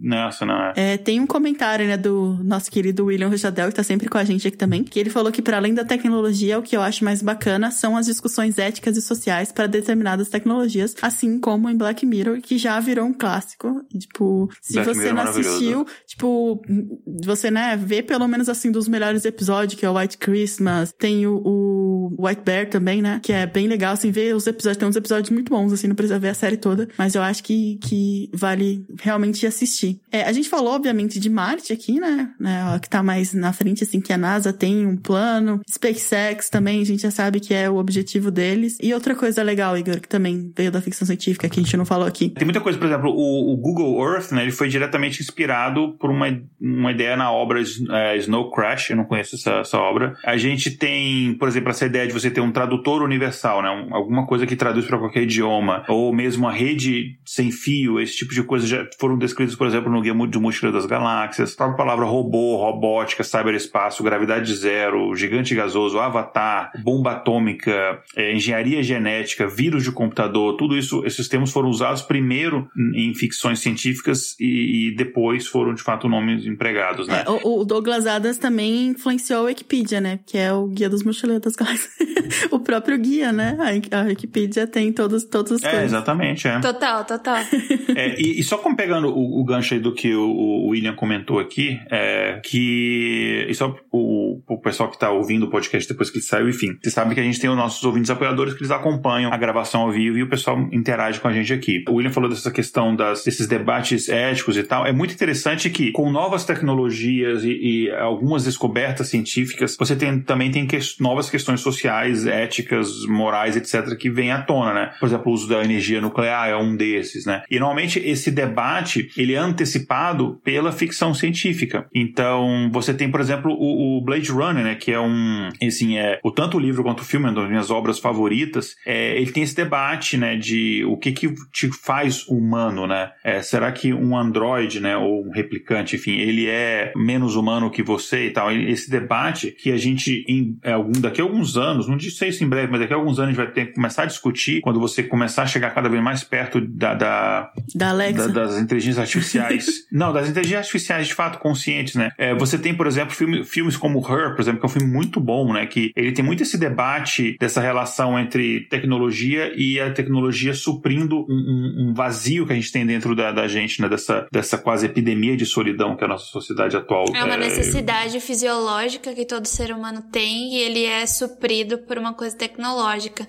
Ah, The Sims, né, gente? A gente vive outro universo, outro universo paralelo para poder suprir o que a gente não pode fazer na realidade. É, e, e, é, e o legal é que Her, né, tipo, também não é o clássico ficção científica, né? Tipo, até muita gente deve ter pensado, poxa, é verdade, quando a gente falou que Her é ficção científica. É, mas é, traz esse, esse, tipo de debate, né? E o, todos os filmes que a gente tem, por exemplo, em relação a, sei lá, é, coisas destruindo a Terra, ou mesmo, por exemplo, do impacto das mudanças climáticas. Tem vários filmes, assim, de, de apocalipse climáticos. É, então, esses tipos de filme, eles trazem para as pessoas, para a opinião pública, esse tipo de debate. Alguns debates são debates que a gente já precisaria estar tá tendo, como, por exemplo, a questão climática. É, a gente tem um episódio inteiro falando sobre isso, um episódio recente. Mas outros debates são debates que a gente ainda, de coisas que a gente ainda não tem, como, por exemplo, essa questão do, que eu falei do Blade Runner, por exemplo, ou mesmo a questão do Her, é um problema atual, só que a gente não tem uma inteligência artificial nesse nível do Her. Mas tem, é, é muito interessante que aí depois, em pouco tempo, você começa a ter uma, algumas tecnologias. Eu não vou lembrar o nome, mas Black Mirror tem um episódio da, da, da mulher que ela perde o marido, e aí Sim, ela. Do robô, do robô é, sexual. É, isso, e aí, só que tudo aquilo começa só com um chatbot, né? Basicamente, eles pegam todas as mensagens que o marido mandava, que ela e o marido trocavam, seja mensagens de áudio ou texto, e eles meio que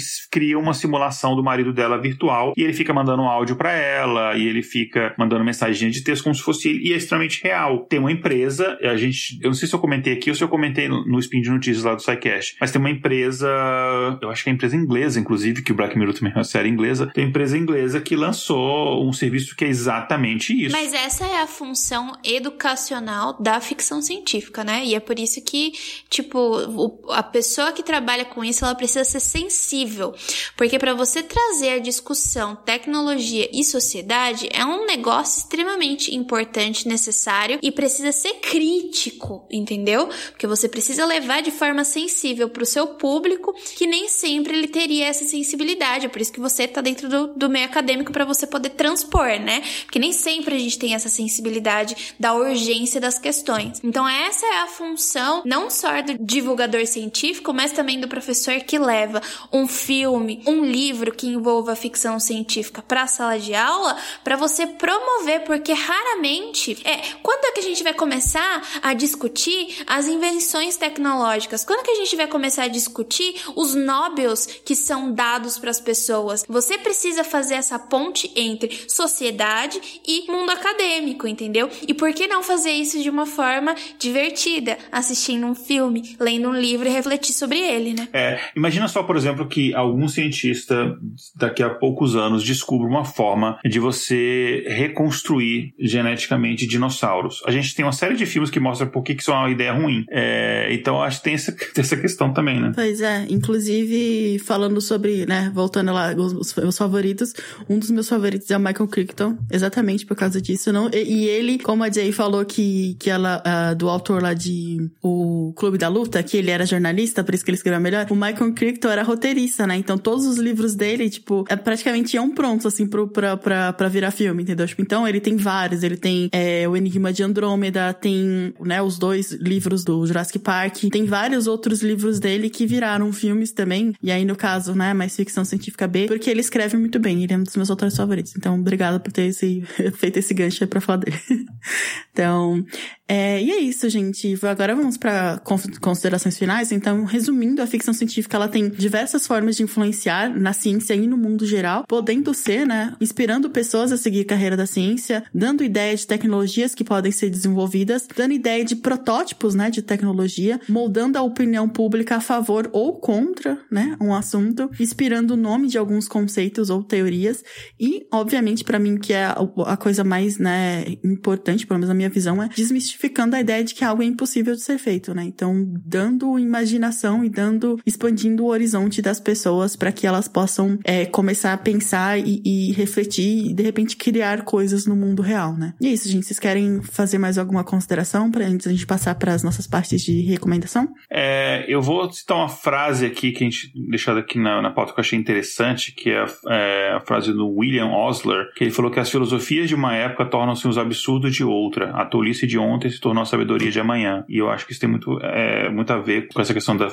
da ficção científica, né? E tem, já emendando aqui, tem mais um comentário aqui do William Rochadel no nosso chat aqui, que fala que a série Upload da Amazon, parênteses, se eu não me engano, eu cheguei a indicar em algum episódio aqui. Sim, já indicou. É, discurso sobre a dependência financeira de um serviço para manter a consciência da pessoa viva, né? Que é, essa série é uma série de humor, mas ela é bem, é bem feitinha, assim, é bem legal. É, e é verdade, né? É, pode, a gente pode até imaginar que entra também. Ah, tem um, um, um, outro conceito que eu vou falar aqui, um outro, outro filme aqui. O filme em si, ele é divertidinho, não é um filmaço, mas é um filme que eu não vou lembrar agora o nome que ele está em português, mas eu vou explicar o enredo, vocês vão lembrar desse filme. É um filme mais ou menos recente, tem poucos anos. É, é, um, é um, ele se baseia numa historinha de que a, a humanidade consome o que é real, né? A gente consome muitos recursos naturais, a gente está destruindo o planeta, não sei o que, é muito caro viver nos dias de hoje, morar, enfim, casa, aluguel, etc, tudo muito caro. E eles têm uma, um, basicamente um conceito que é, existe uma tecnologia que eles conseguem diminuir você de tamanho, mas diminuir você fica no tamanho de um action figure. E aí, ao fazer isso é opcional, não é uma coisa assim, é todo mundo obrigado. Você, você escolhe por isso, só que é uma coisa irreversível. Então você faz, vai viver para sempre assim. Só que eles têm toda uma cidade, todo um ambiente que é todo para pessoas pequenininhas. Só que ele é tipo assim, cada um dólar que você tem no mundo real vira não sei quantos nesse outro mundinho. Então, aí é o mundinho, cara, um monte de casas, mansões da Barbie, assim, maravilhosas que você vai morar nesses lugares, assim. Então você tem uma mega, você não precisa trabalhar, enfim, você tem uma mega vida maravilhosa e tal. E aí, eu estava ouvindo um podcast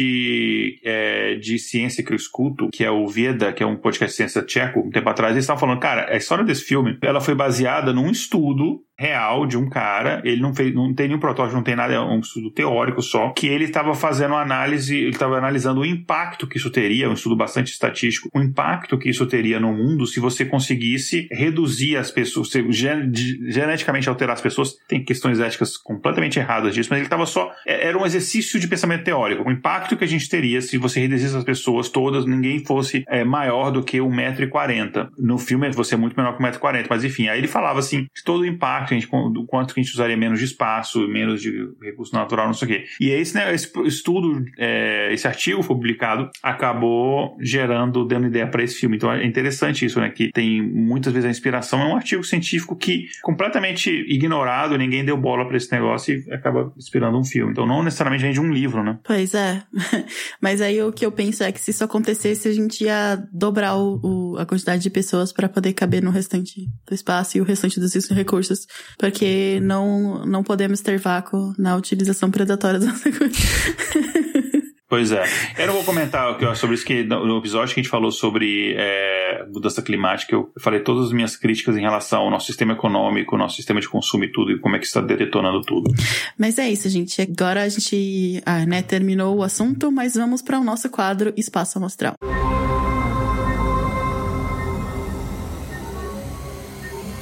Espaço Amostral. Então, chegamos agora aqui. Para quem não sabe, o quadro é onde os participantes indicam alguma coisa para nossos ouvintes. Então, é um filme, um jogo, um livro, uma série, qualquer coisa. Não precisa ser relacionado ao tema, mas se quiser, pode. Então, é, vamos começar aqui com a Jane. Gente, eu vou recomendar o livro da Octavia Butler que eu li recentemente, que é o Filhos de Sangue. Na verdade, é um livrinho introdutório, né? Como eu comentei, ele tem alguns contos que ganharam prêmios dela, alguns ensaios que ela fala sobre como escrever ficção científica, é, como foi o processo dela de se transformar numa escritora negra, né, de ficção científica, todo o processo, falhas e que ela demorou muito para chegar onde ela chegou e o tempo de vida da, da Octavia escrevendo é muito curto, né? É, ela morreu relativamente nova. Então, o livro se chama Livro de Sangue, lançado pelo Morro Branco. Excepcional. Os dois primeiros contos são aterrorizantes, eles dão medo de verdade. E é total ficção científica.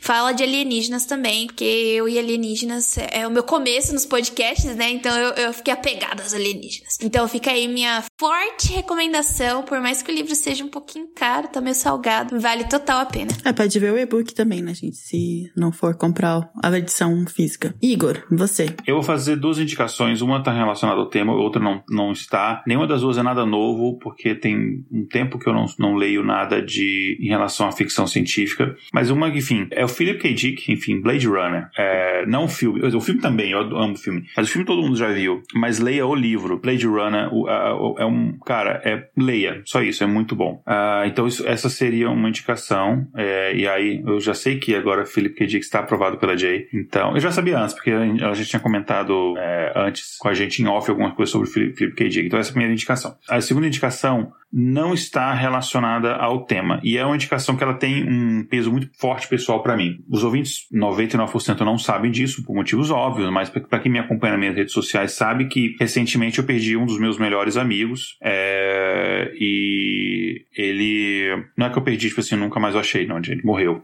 Uh, é um amigo, assim, de. É, um, é um amigo de, de infância, de adolescência, a gente se conhece há 30 anos ou mais de 30 anos. E ele é o. O nome dele é Lauro, né? Lauro Montana é o nome como ele ficou conhecido, assim, lá de Brasília, e ele fez muitos, ele fez muitos filmes, ele fez muito trabalho, assim, como ator, né? Ele fez um monte de coisa, incluindo isso. E aí, é, a gente, inclusive, o pessoal mais próximo, sei que a família, a gente tá organizando os materiais dele, que a gente vai fazer uma exposição, alguma coisa assim e tal. E aí, eu revendo filmes dele e tal, eu descobri que alguns dos materiais que ele fez hoje em dia tá disponível no, no YouTube. Tá com uma qualidade muito baixa, porque o pessoal que subiu não subiu, assim, em HD e tal. Uh, mas tem, por exemplo, não é conteúdo assim profundo, não sei o quê. É, ele fez comédia, fez uma coisa mais nesse sentido, mas é interessante. Ele fez muitos curtometragens. Então tem um, por exemplo, que você pode ver que chama-se é, Sequestramos Augusto César. Basicamente é um cara, que é o papel do, do meu amigo, Lauro. É, ele faz o personagem principal lá. Ele tá com um problema de uma dívida e ele não tem como resolver os problemas dessa dívida. Ele e um amigo dele rico resolvem meio que fingir o sequestro desse amigo dele para os pais do amigo pagarem um sequestro. Enfim, é um meio que um sequestro fake. É um curta-metragem, tem, sei lá, 20 e poucos minutos, 30 minutos, é curtinho. É, é um filme antigo. E ele ganhou um prêmio em Gramado de melhor ator por causa desse curta, melhor ator de curta-metragem e tal. É, mas tem outros filmes que ele fez, muita coisa tá no YouTube. Então, se você pesquisar lá, Lauro Montana, tem a série de filmes que ele fez de curtas demência, tem muita coisa bacana, assim. É um humor, assim, meio pesado, algumas coisas, enfim, bastante palavrão, então já fica o disclaimer. Mas é interessante. Cara, ele fez de filme com Dedé. Eu não tô lembrando o nome do filme agora, mas acho que esse não tá no YouTube. Ele fez filme com Dedé, assim, ele conhecia, ele conhecia, ele era muito conhecido dessa galera, assim. E é, fica isso a indicação, enfim. É, eu ainda não superei completamente é, esse fato, é um negócio que ainda é muito pesado. E, enfim, é uma coisa que. Foram duas perdas muito recentes que eu tive. Né? Eu perdi um irmão meu há nos meus, sei lá, dois dias não estava no Brasil, dois dias não voltar para cá e dois meses depois perdi esse amigo, do mesmo jeito, inclusive os dois. Então, revendo esse, esse conteúdo, eu falei, cara, outras pessoas talvez que não conheçam ele é, podem, podem seguir por esse conteúdo. Então, basicamente é isso tá? Obrigada, Igor. Eu acho que até vou, reler, vou ler Blade Runner de, de, novo também, acho que pela quarta vez agora. É, e só lembrando, né, que o nome não é Blade Runner, é Os Androides Sonham é, com Ovelhas Elétricas. Com Ovelhas Elétricas. Sim, sim, sim, exatamente. Mas se você pesquisar... Blade Runner é o nome do livro. Sim, não, do, do filme, quer dizer. Né? Sim, sim, mas o que eu falei só pro pessoal... É que se você for procurar Blade Runner, tem um livro, acho que 1970 e pouco, que se chama Blade Runner. Uhum. Ah, sim, Esse sim, nome sim. já existia de um livro. Não, mas sim, com sim. certeza, apesar do se você Blade botar o Runner e o livro que Dick- inspirou, você vai, vai saber, vai achar, tá? Mas só não Sim, se acha você botar estranho. Philip K. Dick, vai É. aparecer. Só não acho estranho se não for esse, esse nome. É, e agora é minha vez. Na verdade, aqui esse é um episódio que eu poderia dar milhões de indicações, porque realmente é um gênero que eu amo, assim. Eu acho que ia superar todos os outros episódios que eu não tinha indicação nenhuma, porque vocês sabem que eu sou péssima nisso. Mas esse, com certeza, é uma indicações boas. Então, uma indicação é, eu vou dar de uma ficção científica, assim, um pouco mais voltada pro clássico. Eu não diria que ela é do, do, né, do, dos radicais e nada, mas ela é um pouco mais antiga, assim, é, que é um canto, um cântico para Leboites. Tipo, eu amo esse livro. Esse livro é muito bom. É, quando eu tava, eu li ele quando eu tava na faculdade de história, então, tipo, pra mim fez todo sentido. Inclusive, se eu tivesse continuado assim. Por isso que quando eu descobri, é, Jake, seu mestrado ia ser sobre ficção científica, eu, tipo, explodi minha cabeça, porque se eu tivesse continuado na história, provavelmente meu mestrado também seria sobre isso. E eu pensei muito em estudar esse livro. É, o nome do autor é o Walter Miller Jr., Walter Miller Jr. Então pesquisem, é muito legal. A história é assim, ela acontece, é um pós-apocalíptico, mas um pouco diferente, né? Ele acontece muito tempo depois de um apocalipse nuclear. Então, o que sobra é, é as pessoas não sabem muito o que aconteceu, assim, sobra tipo como se virasse uma lenda assim do que aconteceu. E aí nesse novo mundo, tudo que existe de tecnologia é completamente abominado, né? Então, tudo que existe, né, eles destruíram todos os livros, todos os aparelhos eletrônicos, tudo que existe foi destruído por essas por esse novo mundo, né, por essas novas pessoas, como uma reação ao que aconteceu, né?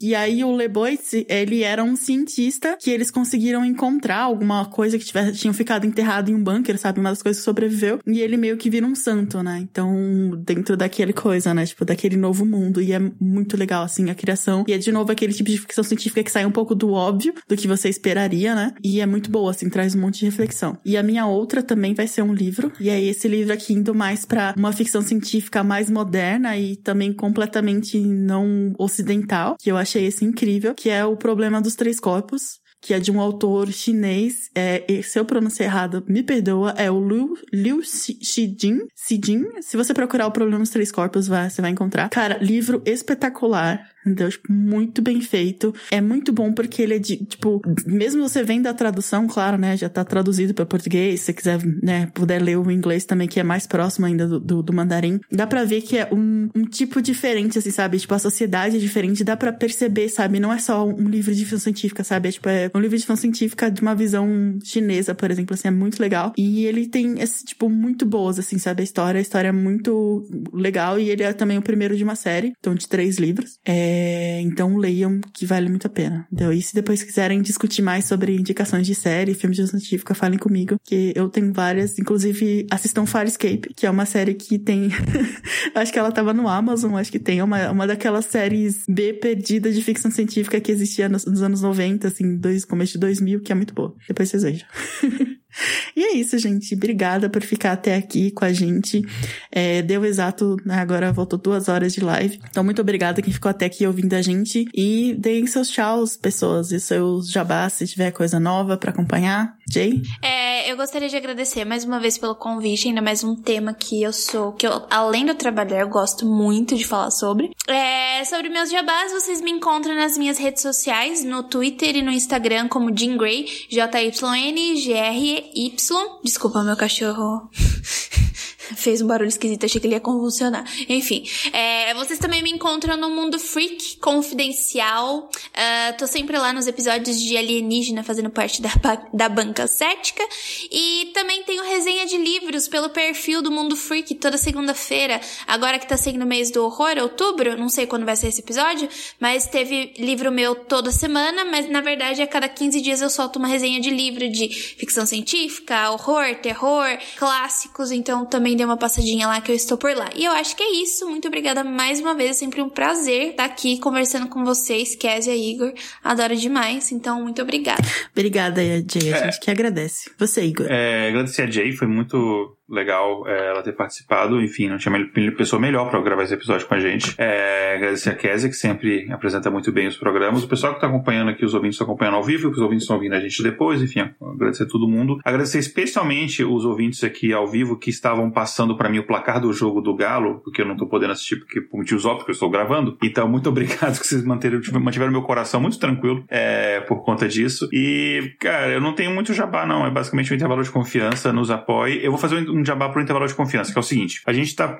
É, é, uma ideia maluca que a gente vai implementar começando esse ano. Espero que dê certo, a gente faça todos os anos. Que a gente vai encerrar o ano com um episódio especial. Então a gente criou um prêmio para premiar os melhores e piores da ciência. Então a gente criou o Intervalo de Confiança Awards. Então a gente abriu, nesse momento agora inicial, a gente tem as categorias e a gente abriu para as pessoas indicarem é, indicados para essas categorias, né? Então tem. Você não precisa indicar pessoas em todas as categorias. Tem um, um linkzinho do form Forms, do Google Forms, que eu vou colocar no post do episódio, mas você pode indicar pessoas, por exemplo, coisas como, ah, melhor podcast de ciência, melhor episódio de podcast de ciência, mas tem coisas como melhor artigo científico do ano, descoberta científica do ano e tal, mas tem coisas também como o pior fake news do ano em relação à ciência, é, quem que foi o maior inimigo da ciência tem categoria nacional e internacional, enfim, tem é, fato científico mais assustador, coisa de inteligência artificial que mais me deixou com medo, coisas em categorias diversas, e a gente vai fazer um episódio no final, na, no episódio de de gala, eu vou usar é, terno e gravata borboleta, isso é uma promessa, é, onde a gente vai fazer a cerimônia de entrega dos prêmios, né? É obviamente a entrega simbólica, a gente não tem grana para comprar um troféu mesmo, mas você. É, enfim. É, e nem se as pessoas, as pessoas não vão vir buscar também, né? Se você a gente conversa. Sim, é. Com direito à vinheta do troféu imprensa e tudo mais. Então, enfim, então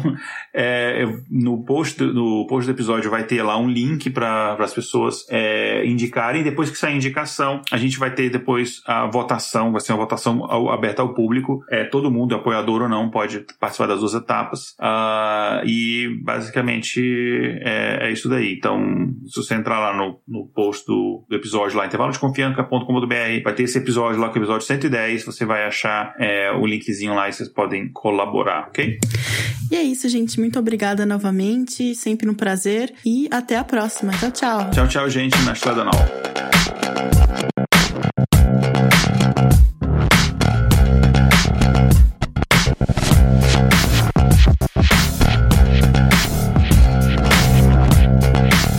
Escrita por Igor Alcântara. Vitrine Diego Madeira. Vinhetas Rafael Chino e Léo Oliveira. Voz das vinhetas Letícia Dacker e Mariana Lima. Direção de redação Ale Galdino. Redes sociais e marketing Vanessa Vieira. Gerência de projetos Késia Nogueira. Edição Léo Oliveira. Para saber mais sobre o nosso projeto ou nos apoiar, visite intervalodeconfianca.com.br. Oi, gente, o episódio já acabou, mas eu tô aqui para deixar um recado rapidinho para vocês aqui, conforme a Mariana falou no comecinho. É, eu vou deixar aqui para vocês um audioclipe de um projeto muito bacana de storytelling que os nossos grandes amigos do Mundo Freak lançaram. A gente está ajudando aqui a divulgar. O nome do projeto é O Último Contato, tá muito bacana. Escutem o clipe aí. E se você quiser escutar esse projeto, saiu essa semana do lançamento deste episódio. Você pode ir lá no feed do Mundo Freak, você assina lá o feed do Mundo Freak, ou você pode entrar no site deles no mundofreak.com.br, ok? Escuta aí então. Um abraço, gente. Paratopia Podcast Storytelling apresenta. Você acha que os OVNIs podem ser uma ameaça? Eu não acho. Tenho plena certeza disso. Não falei? Eles estão aqui. Como assim? Às vezes, durante a noite, eu consigo escutar eles no telhado. Eu sonhei com ele de novo. Eu tava errado. Real, é tudo real. O meu sonho. Beto, fica calmo. O que esses seres querem é recurso humano para fazer experiências. Eles não estão interessados no que pensamos ou fazemos. Eles só trazem desgraça e tragédia.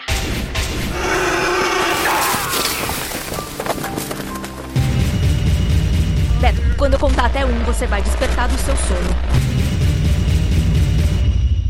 Foi, foi sim, senhor. Foi quando vimos aquele fogo no céu.